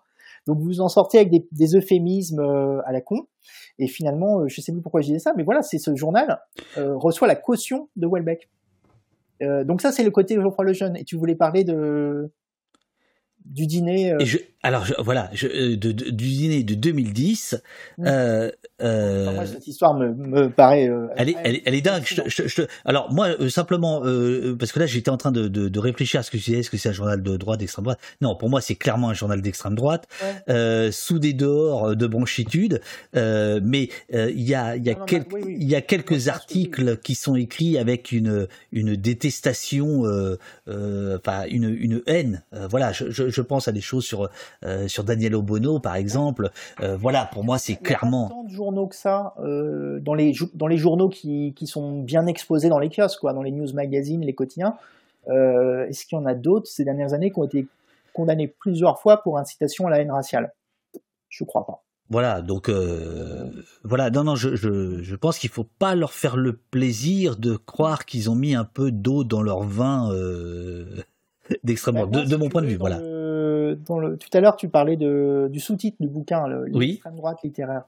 Euh, le seul, à la limite, la seule prise de position euh, idéologique personnelle que j'ai dans ce bouquin, c'est d'appeler ça l'extrême droite. Parce que quand l'histoire commence il y a 30 ans, c'était assez clair pour tout le monde ce que c'était que l'extrême droite. Et on appelait ça l'extrême droite. Les idées et les personnages, ils n'ont pas changé 30 ans après. Sauf qu'on n'ose plus dire extrême droite. Ils ont réussi leur grosse victoire, c'est qu'on dise droite nationale, droite de la droite, euh, je sais plus quoi, enfin euh, droite. C'est pour ça que je pense qu'il n'y a pas à tortiller des, du cul. Il n'y a pas à tortiller. Euh, sur valeurs actuelles. En français. ouais, tu vois. Voilà, c'est extrême droite. Et bon, je t'ai coupé, mais parlons de 2010. Hein. Alors, parlons de 2010. Allez, je, c'est un palais, c'est un palais présidentiel situé rue du Faubourg Saint-Honoré, occupé à l'époque par un certain Nicolas Sarkozy. Vous avez deux secondes pour trouver le nom du palais. Mais donc, euh, Michel, euh, Michel Houellebecq euh, reçoit le prix Goncourt cette année-là. Et il est de tradition que le prix Goncourt, l'auteur, soit reçu par le président de la République. Donc, il est invité à dîner chez, chez Nicolas Sarkozy et Carla Bruni. Euh, avec le ministre de la Culture de l'époque, etc. Bon, euh, ils sont une petite dizaine, mais il est invité, il est invité, puis on lui dit, bah venez avec des copains, euh, si vous voulez. Est-ce que vous avez des des plus 1, comme on dit dans les soirées? Alors, qui peut les choisir? Welbeck, il a des vieux copains, il est copain avec les Inrock, il est copain avec... Non, il va aller chercher deux types qui s'occupent d'un site qui s'appelle, qui, qui, est fermé maintenant, depuis, mais qui s'appelle Ring, ou sur le Ring. Sur le ring, c'était euh, un site euh, fondé par des fans de. Alors, je vais partir dans les parenthèses, mais bon, peu importe. Ah non, mais tu peux y aller. Tu peux y aller. bon, attention, il faut que tu m'aides à revenir faire le dîner après. Hein, sinon, je suis parti pour. Euh, voilà, c'est le chapitre 8. Le 1, dîner avec Welbeck à l'Elysée. Voilà. Voilà. Sur le ring, c'était un site fondé au départ par des fans de Maurice Dantec, l'auteur de Polar, et qui ont un peu suivi la même évolution que lui. C'est-à-dire qu'ils sont de il y a eu le côté, euh, là je peux dire, punk. Ah oui. Un peu punk, voilà. Moi je, je l'ai connu, euh, Maurice. Euh, je l'ai connu à l'époque où il habitait en région parisienne, avant qu'il aille à, à, Montréal et avant qu'il aille. bon, moi je pensais sa folie qu'il a amené là, si tu veux. tu en parles un peu de, de, de, de, Dantec. C'est une référence importante. Hein. C'est voilà, il, a, il y a le côté punk et puis peu à peu il évolue vers vers l'extrême droite la plus, la plus pourrie. Et il publie des textes sur ce site qui est un site un peu un peu le site de son fan club euh, et qui est devenu euh, qui devient ensuite un webzine euh, comme on disait à l'époque absolument autrefois culturel puis politique et et qui deviendra pour répondre au chat Ring comme la maison d'édition. Exactement, voilà. Et donc, euh, Welbeck, parce qu'il il aime les textes de, Dantec, se met à lire ce site il a répété partout, sur tous les plateaux de télé, en interview, euh, qu'il a découvert le meilleur site du monde, qu'il lit plus les journaux, mais qu'il lit Ring, c'est formidable. Bon, ce qu'on trouve sur Ring, par exemple à l'époque, c'est des textes de Dantec euh, sur les Arabes, ou, euh, ou les premiers articles d'un type qui signe ses articles sous le pseudonyme de Laurent Berton, qui est un journaliste qui travaille dans un, journal régional quelque part dans l'est de la France, hein, et et qui signe sous le, pseudo de, le pseudonyme de Laurent Berton sur Ring des articles pour expliquer que la civilisation française est morte, que les, les, mosquées euh, poussent partout en France, qu'on est menacé. Enfin bon, c'est assez, je, voilà, vous voyez, vous voyez le topo. Euh, eh ben, Welbeck, qu'est-ce qu'il fait? Il le lit ces textes. Il laisse même des commentaires sous les sous les articles. Ce que tu as retrouvé, ouais. C'est assez drôle parce que c'est c'est c'est tellement naïf quoi de de de voilà le, le, et il est et donc donc il est invité à l'Élysée à dîner et il, dit, il décide d'inviter le patron, le créateur de ce site et Laurent Oberton parce qu'il aime ses articles et qui dit bon, bon ça va beaucoup. Et Laurent Oberton qui à l'époque n'a pas encore euh, publié. Non non non il est il débute il a fait une dizaine d'articles euh, hyper violents, enfin il, clairement euh, voilà, d'extrême droite, là-dessus il n'y a pas de question. Et Welbeck ne le connaît pas hein, physiquement. C'est vraiment. mais alors, cela dit, je, sur les réseaux sociaux et vous, vous êtes invité à l'Élysée et vous lui dites, tu veux venir avec moi à l'Élysée? Vous l'avez jamais rencontré. C'est quand même assez, assez comique. Pardon, je t'ai coupé. Non, non, non, non vas-y, vas-y, vas-y. Donc, et donc, Welbeck amène l'équipe de Ring à l'Élysée, à l'Élysée. à l'Élysée, ils sont autour de la table et pour expliquer, regardez, euh, pour expliquer à Sarkozy, euh, regardez, c'est Laurent Oberton, vous le connaissez pas, mais il deviendra le, ça sera bientôt le plus grand pamphlétaire de. c'est le grand polémiste de demain. Euh, il se souvient néanmoins qu'à table, Welbeck fait son éloge au chef de l'État. C'est le grand polémiste de demain, puisque c'est Oberton qui, qui, qui, résume cette, ce dîner. Et donc, donc quand même, c'est pas rien d'inviter ces gens-là chez Sarkozy. Euh, ensuite, euh, ce qui va se passer, c'est que Ring, le site, effectivement, comme euh, euh ça a été dit tout à l'heure, va se transformer en maison d'édition qui va s'appeler Ring aussi. Que Ring va se faire connaître par le bouquin d'un certain Laurent Overton qui s'appelait La France Orange Mécanique, qui est une espèce d'amalgame de plein de faits divers où évidemment l'agresseur n'est pas de n'a pas la peau blanche et pas forcément la nationalité euh, française, pour montrer que... Si, si, si tu veux parler comme eux, euh, ce n'est pas un Suédois c'est pas un Suédois. Voilà. C'est le genre de, de, de, saloperie qu'ils peuvent écrire. Et j'étais en train de chercher pendant que tu parles, le, les, les, ventes d'Oberton sont sidérantes. Oui, le, oui, je vais le, parce que... le nombre d'exemples. Euh, non, je sais plus où c'est. Euh, euh... Tu, tu, les donnes, mais c'est. Oui, je les donne, mais. Il, il, a écrit trois bouquins qui, ont, qui deviendront. Euh, des centaines de milliers d'exemples. Ouais, c'est ça. Que le, type, il est quand même invité chez Ruquier le samedi soir. Il, est, il, fait, la, il fait la couverture de valeurs actuelles. Ok, ça c'est une chose, c'est sa place naturelle. Mais il est invité chez Ruquier, il est invité euh, et il va expliquer euh, enfin c'est le vieux thème de l'ensauvagement de la société là qui revient à la mode. Maintenant on a le droit de dire ensauvagement même quand on n'est plus d'extrême droite. Enfin, c'est un bon exemple de ah oui d'accoutumance à un, un, discours qui, qui, qui était qui était pas euh, qui était pas banal il y a encore quelques années. Bon, après, on peut s'en plaindre ou pas. Moi, personnellement, je, trouve ça plus que regrettable, mais voilà. Bon. Et donc, Welbeck va se quand même devient un peu un compagnon de route de ce, de ce site euh, et de cette équipe.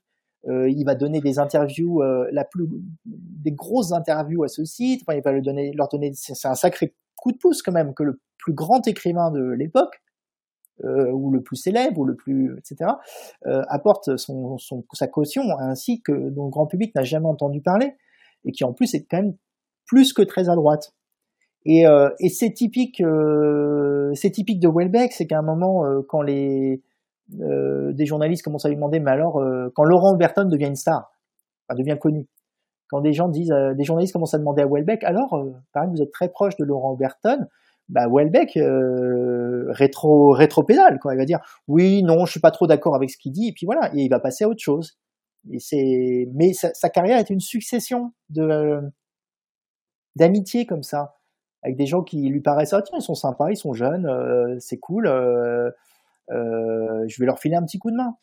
Alors, je, je, j'ouvre un tout petit peu pour arriver à la, à la, réception de ton livre, mais d'abord, je voudrais quand même.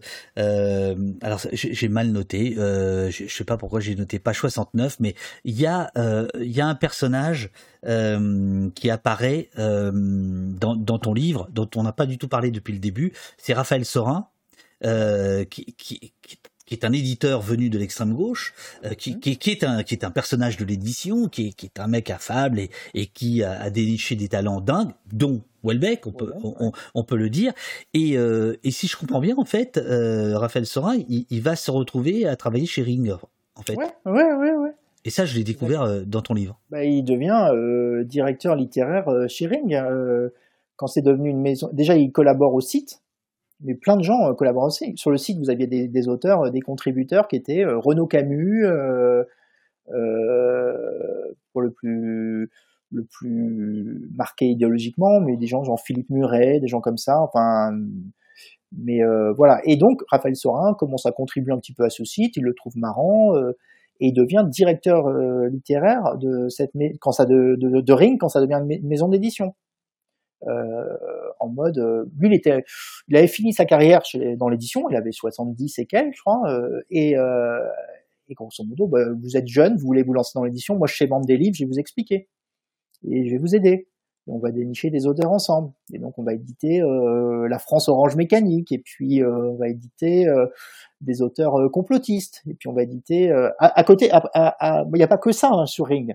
Et non. Il y, a du, polar, il y a de la science-fiction, il y a des bouquins sur le rock. Je crois qu'il y avoir une bio de, de Daniel Dark, de, de, de, Noir Désir, enfin ce genre de trucs. Euh, euh, et euh, mais, mais, mais Sorin, ouais, qui vient de vient de l'extrême gauche euh, littéraire.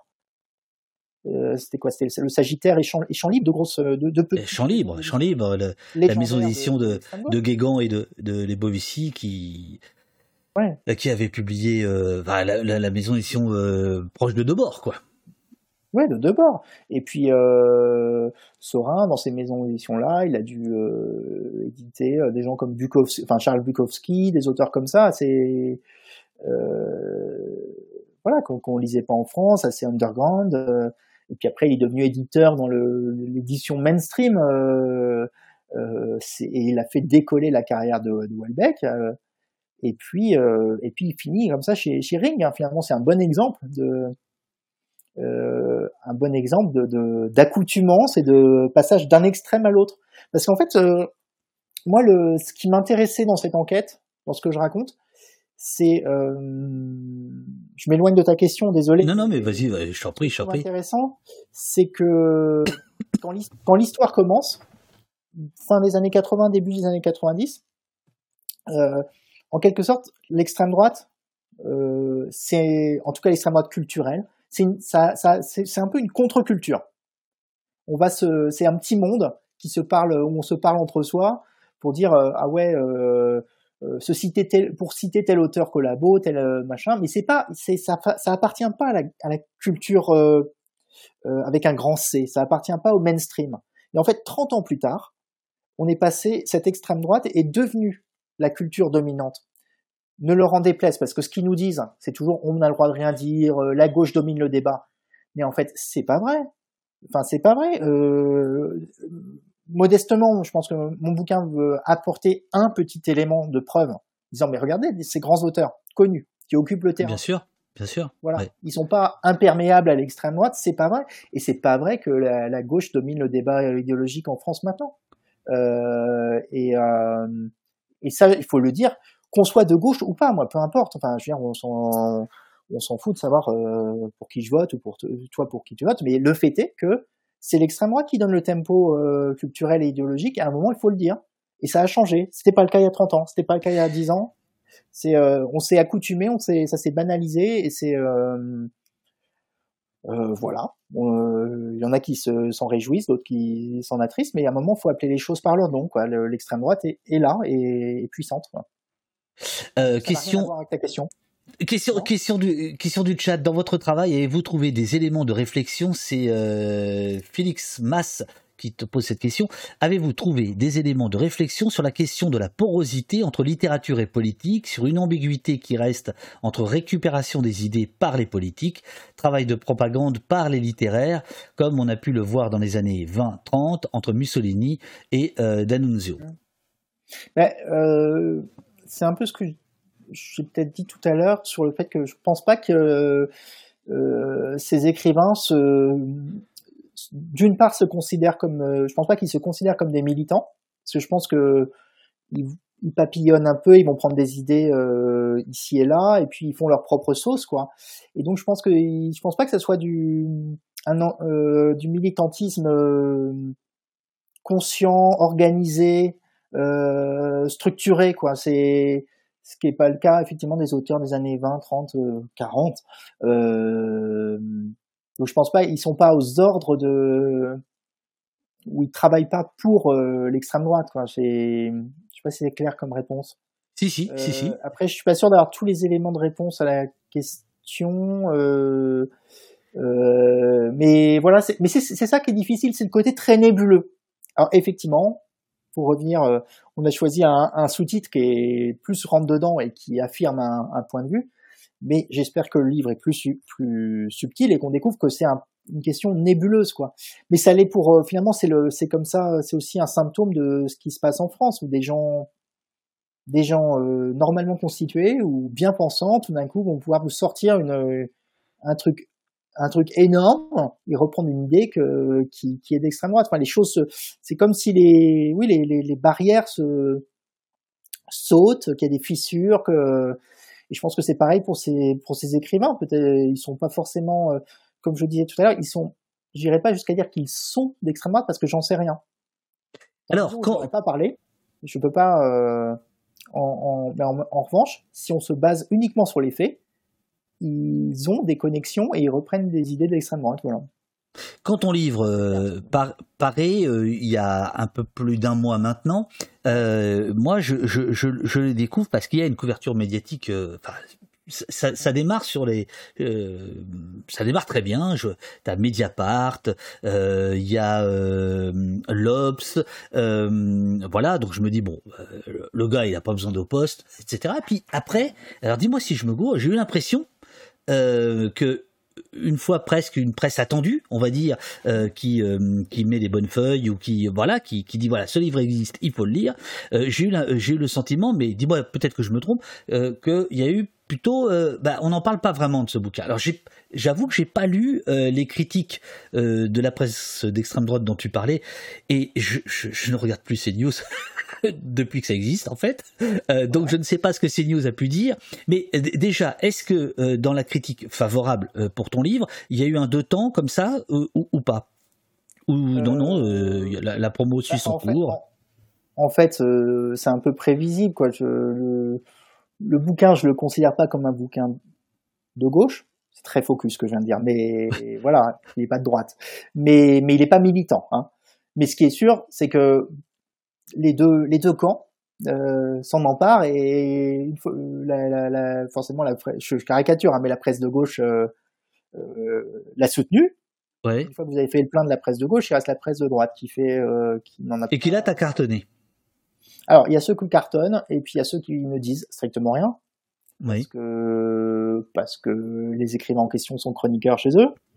Euh, donc euh, voilà, enfin il y a rien dans le, enfin si il y a des petits trucs dans le, mais non c'est les auteurs, les journalistes du Figaro l'ont attaqué le bouquin, mais via les réseaux sociaux. Il n'y a pas eu de papier dans le Figaro, par exemple d'article dans le Figaro. Il y a de, non, dans le point, euh, dans le point, euh, François-Olivier Gisbert a expliqué que c'était un pamphlet débile parce que ça s'attaquait à, je cite, notre ami Sylvain Tesson. Donc voilà, tout ça au nom de l'amitié. Mais euh, alors, alors est-ce que dans les critiques, euh, par exemple, Libération, qui, qui t'a qui t'a consacré une bonne une, bonne place, euh, qui, a, qui a bien aimé, euh, dit à un moment donné, euh, Krug n'échappera toutefois pas à l'accusation de procès en fréquentation interdite. Oui, mais oui. Mais en fait, c'est pas une question d'interdire les de, de dire qu'on fréquente des gens douteux, c'est qu'est-ce qu'on fait avec ces gens douteux? Euh, Yann Moix a fréquenté des, des révisionnistes. Bah, pourquoi pas euh, Peut-être que ça vous est arrivé à nous tous de fréquenter des révisionnistes sans le savoir. Euh, mais qu'est-ce qu'il a fait avec eux? Est-ce qu'il a fait des choses avec eux? Oui. Euh, Welbeck a fréquenté des gens de l'Action française.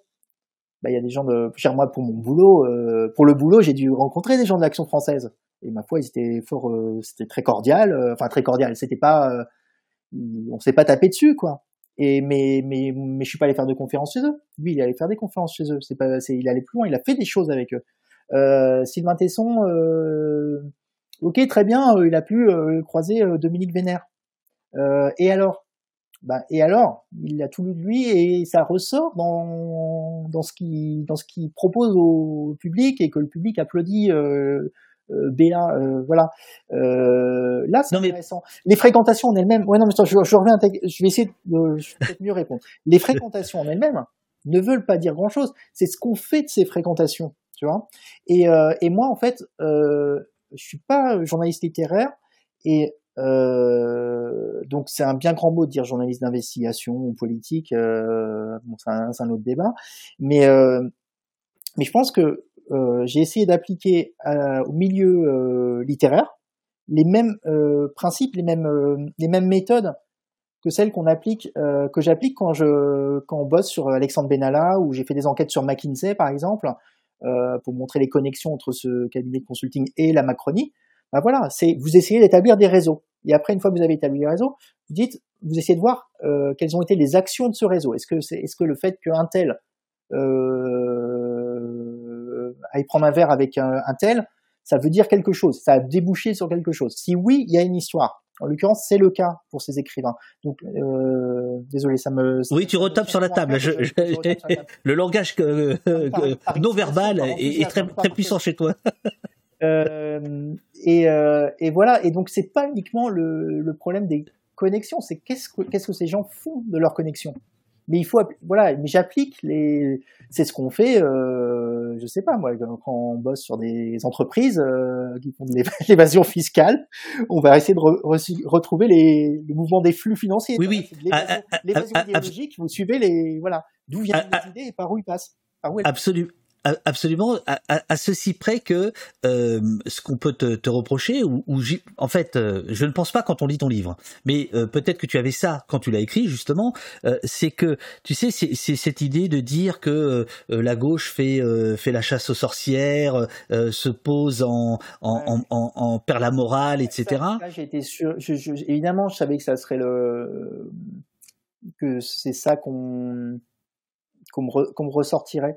Euh, parce que euh, on me ressort euh, beaucoup un livre qui a été hyper important dans cette. Bah, j'allais, y venir. Le, rappel à l'ordre. oui, le rappel à l'ordre. En, en, 2002. j'allais y venir. Oui, Lindenberg, qui était un essayiste, un, philosophe, un ou un politologue, un historien, enfin pas du tout ce que je suis, donc un universitaire, un chercheur, quelqu'un qui s'y connaissait vraiment, euh, fait ce bouquin le rappel à l'ordre pour dire que euh, euh, dans le milieu intellectuel, euh, les, les réacs sont en train de prendre le pouvoir. Et son livre est un pamphlet, enfin un pamphlet très bien très bien réfléchi, mais euh, très bien enfin qui, qui, est, qui est pas qui est pas qui est pas euh, un truc à l'emporte-pièce pour expliquer que euh, voilà les, les vous avez euh, il va expliquer que tel ou tel que Finkelkraut est un réac que Welbeck est réac il est premier à le dire que Dantec est réac que etc etc et qu'à un moment faut ouvrir les yeux sur le fait que la France est en train de en tout cas même le milieu intellectuel est en train de vriller et de enfin de vriller de se de devenir de plus en plus réactionnaire après, on en pense qu'on veut, encore une fois, etc. Et ce, mais ce. Alors, ce qui, ce, qui, ce, qui, lui est reproché, c'est euh, euh, par exemple Finkielkraut encore en parle encore aujourd'hui quand il a reçu euh, euh Plenel sur France Culture et il lui parle de, de, de ce livre. Il a un traumatisme, a en disant oui mais c'était des listes d'intellectuels qui étaient faites, vous vous rendez compte? C'est vrai. Enfin, c'était très argumenté, mais c'est effectivement au final ça fait une liste de néo-réac.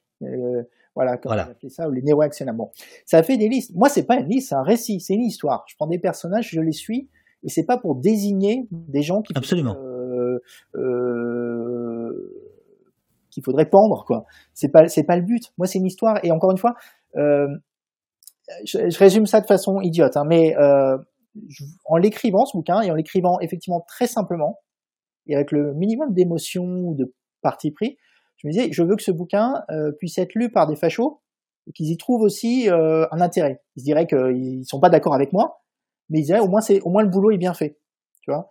Et il n'y a pas de, euh, je sais plus pourquoi je disais ça, mais tu me dis, tu me disais, oui, c'est ça, le côté euh, police euh, flic. oui, police de la pensée, tu vois. Et, et en fait, ouais, pardon, moi je, je coupe, mais j'avais, comme tant que je pense à une réponse, je, désolé. Euh, et comme tu es très, très sympa et tu me laisses euh, te couper le, le sifflet. Ah bah oui, on est là pour t'écouter. Hein. Euh, mais comment dire Ouais, l'idée c'est c'était pas de moi mon idée c'est pas de désigner des, des cibles quoi et mais c'est forcément vécu comme ça parce que de toute façon il y a ce traumatisme de ce bouquin de le rappel à l'ordre et puis parce que tu ne touches pas aux écrivains grosso modo rappel à l'ordre à partir du Donc... moment où tu vas les ouais euh, qui, qui, date de 2002. Et euh, quand, quand j'ai fait euh, ma, mes petites recherches avant, avant cette émission de ce matin, j'avais complètement oublié, c'est le même éditeur, c'est Le Seuil. C'est ça, mais c'est un... Non, mais je, a, non, je, je, attends, je suis pas en train de te dire. mais, Parce que c'est un excellent éditeur. De gauche. Enfin, qui fut à gauche. ouais, non, je, rigole. je, je rigole, je rigole je rigole. Euh, mais bon, non, non, qui, qui, qui est classé à gauche, moins etc. Moins à droite que d'autres. Moins à droite que oui, oui, bah oui. Voilà, voilà, on, en, voilà, on en somme, mon, mon brave monsieur. Ça. Euh, euh, non, mais euh, tu vois, je, je, alors là, pas du tout toi, mais est-ce que, est-ce que dans dans l'idée du seuil, il y, a- il y avait peut-être cette idée-là, parce que c'est un livre. Là, on parlait de ce livre-là de, de Daniel Lindenberg de 2002, donc il y a plus de 20 ans, qui qui qui euh, qui agit encore quoi dans les dans les esprits, dans le lan- landerneau euh, éditorial, etc. Et- Est-ce qu'il y avait un peu cette idée-là par ton éditeur pour te publier toi sur cet ouvrage-là? Ça, je sais pas parce que je suis pas dans sa tête, mais on en a pas. Non, honnêtement, je crois pas. Hein. C'est, euh, enfin, c'est pas pour euh, cirer les pompes de mon éditeur que, que j'apprécie beaucoup par ailleurs, hein, mais c'est voilà, c'est. Je suis venu avec cette, his- cette histoire que je voulais raconter, en sachant pas trop si c'était intéressant, en me disant aussi que euh, il y avait très peu de chances d'en faire un livre parce que ça parlait du milieu littéraire. Et mon éditeur a trouvé ça hyper, a trouvé ça intéressant et m'a donné la voilà carte carte blanche. Mais je pense pas qu'il y ait de filiation euh, avec le, bouquin de Lindenberg, le, le rappel à l'ordre. Euh, Ça fait plus de trois heures, euh, François. Alors je, bon, tu Oh, es c'est un grand pro. Est-ce Tu les un gens grand. sont encore là Ah bah ils sont de plus en plus là. Ah bon, bah restez, restez. Alors c'est ça. Non mais c'est ça qui est dingue parce que moi, pour tout te dire, je m'étais- je m'étais dit, oh cette émission, ça va être tranquille. Euh, et en fait, il y a beaucoup de monde et, et, euh, je, je- oui, on est là, on est là. Euh, j'ai- J'aimerais bien savoir pourquoi les gens sont là. Parce que moi, ça me, évidemment, tout ce qui est extrême droite, ça m'intéresse. Euh, mais, mais je m'attendais pas à ça. Alors, est-ce que ça veut dire que ton Ouais, je- bouquin cartonne? Euh, Ah, ah, je, oh. je ne sais pas. Je ne sais pas. Oui, c'est le moment de mettre, remettre les lunettes en place et de faire. Oh, oh, de- oh, écoutez, quelle, quelle drôle de question triviale. Euh, je... Ah, je sais pas. Je sais pas. Normal. Je j'ai pas les, pas les chiffres et je les demande pas parce que euh, s'ils sont mauvais, j'ai pas envie de. Ah bah. de- Hein? Euh, écoute, regarde, pourquoi, pourquoi les gens euh, ne- sont, sont, sont là, mais en fait, ils, ils sont avec nous, ils, ils participent par le chat, tu pourras regarder la rediffusion et tu, tu verras. Et il y a des très bonnes réponses. Alors d'abord, il y a des gens comme la Méline euh, qui disent oui, c'est passionnant, on écoute, euh, c'est normal, c'est extrêmement passionnant, dit Tirge. Euh, et puis d'autres qui disent oui, on est là parce qu'on est inquiet, euh, Monsieur Hall, euh, passionnant, etc. Euh, Il n'y a pas trop de trolls. C'est vrai, mais ça c'est parce qu'on a une modération extraordinaire, mais c'est vrai qu'il n'y a pas trop de trolls.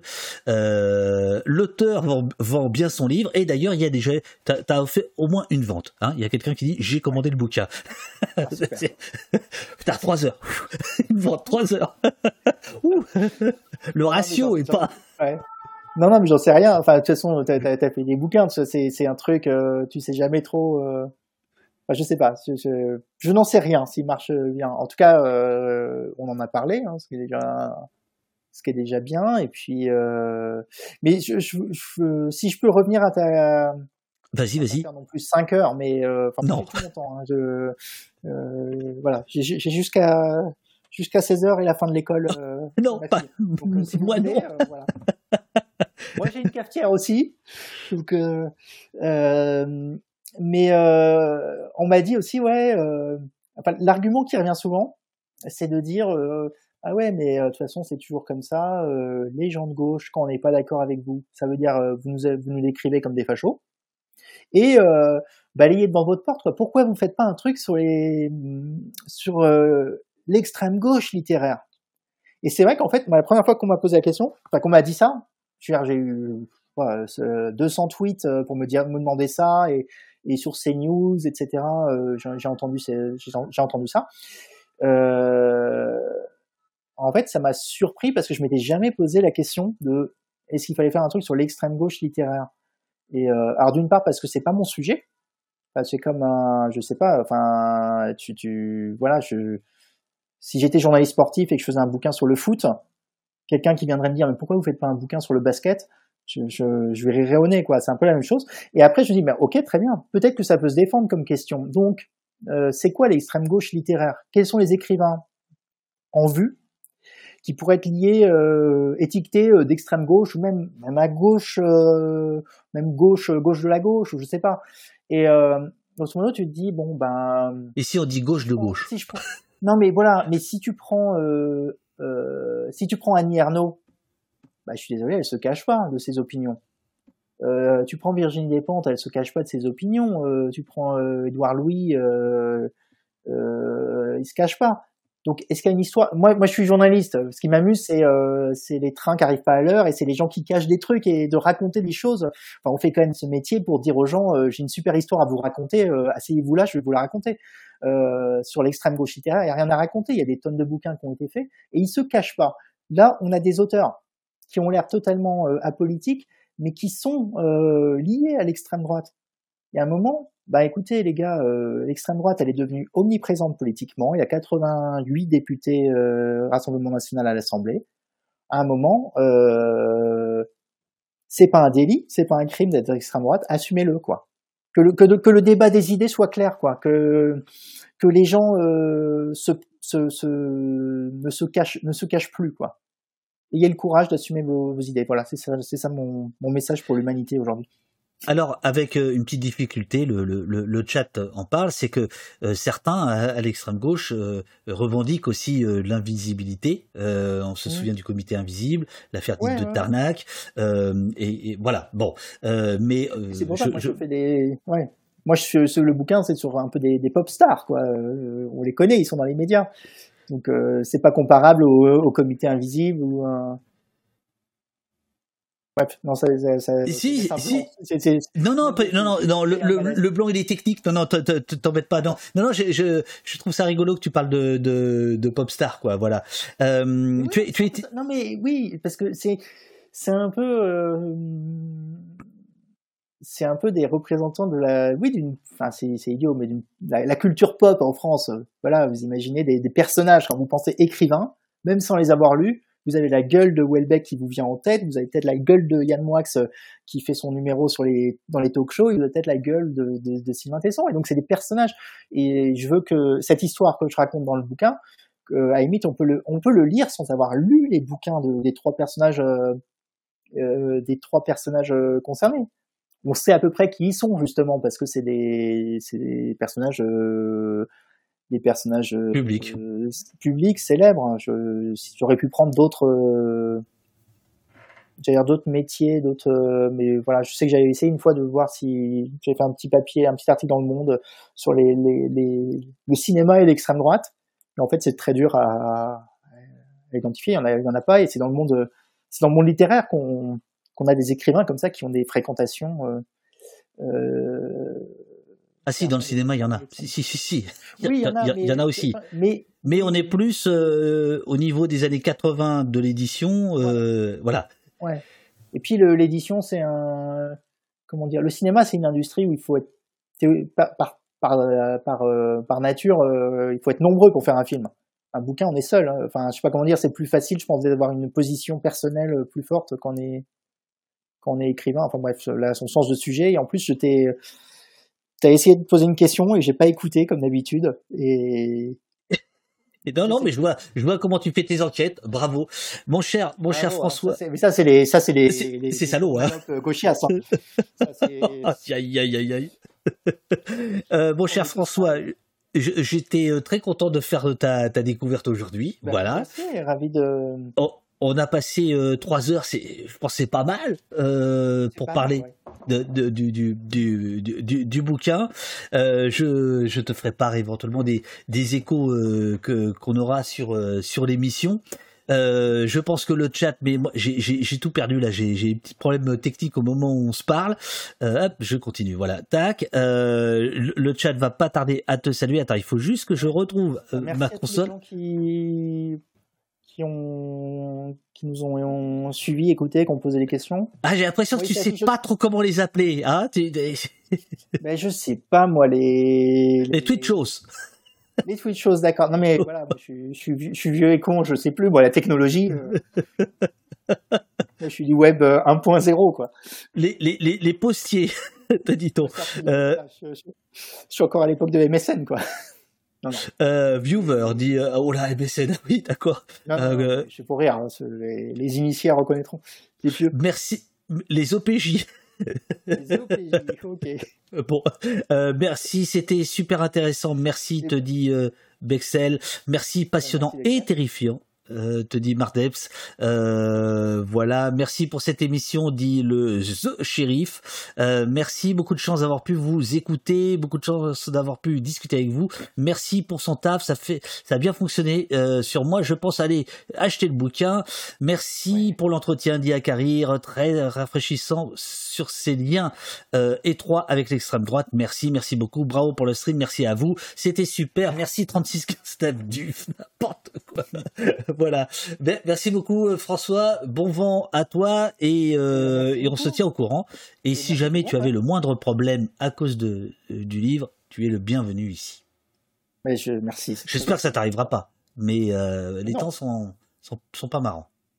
Ouais. merci, beaucoup. À, bientôt. À bientôt. Moi, je vais continuer. À très bientôt. Merci François. À bientôt. Merci. Ciao.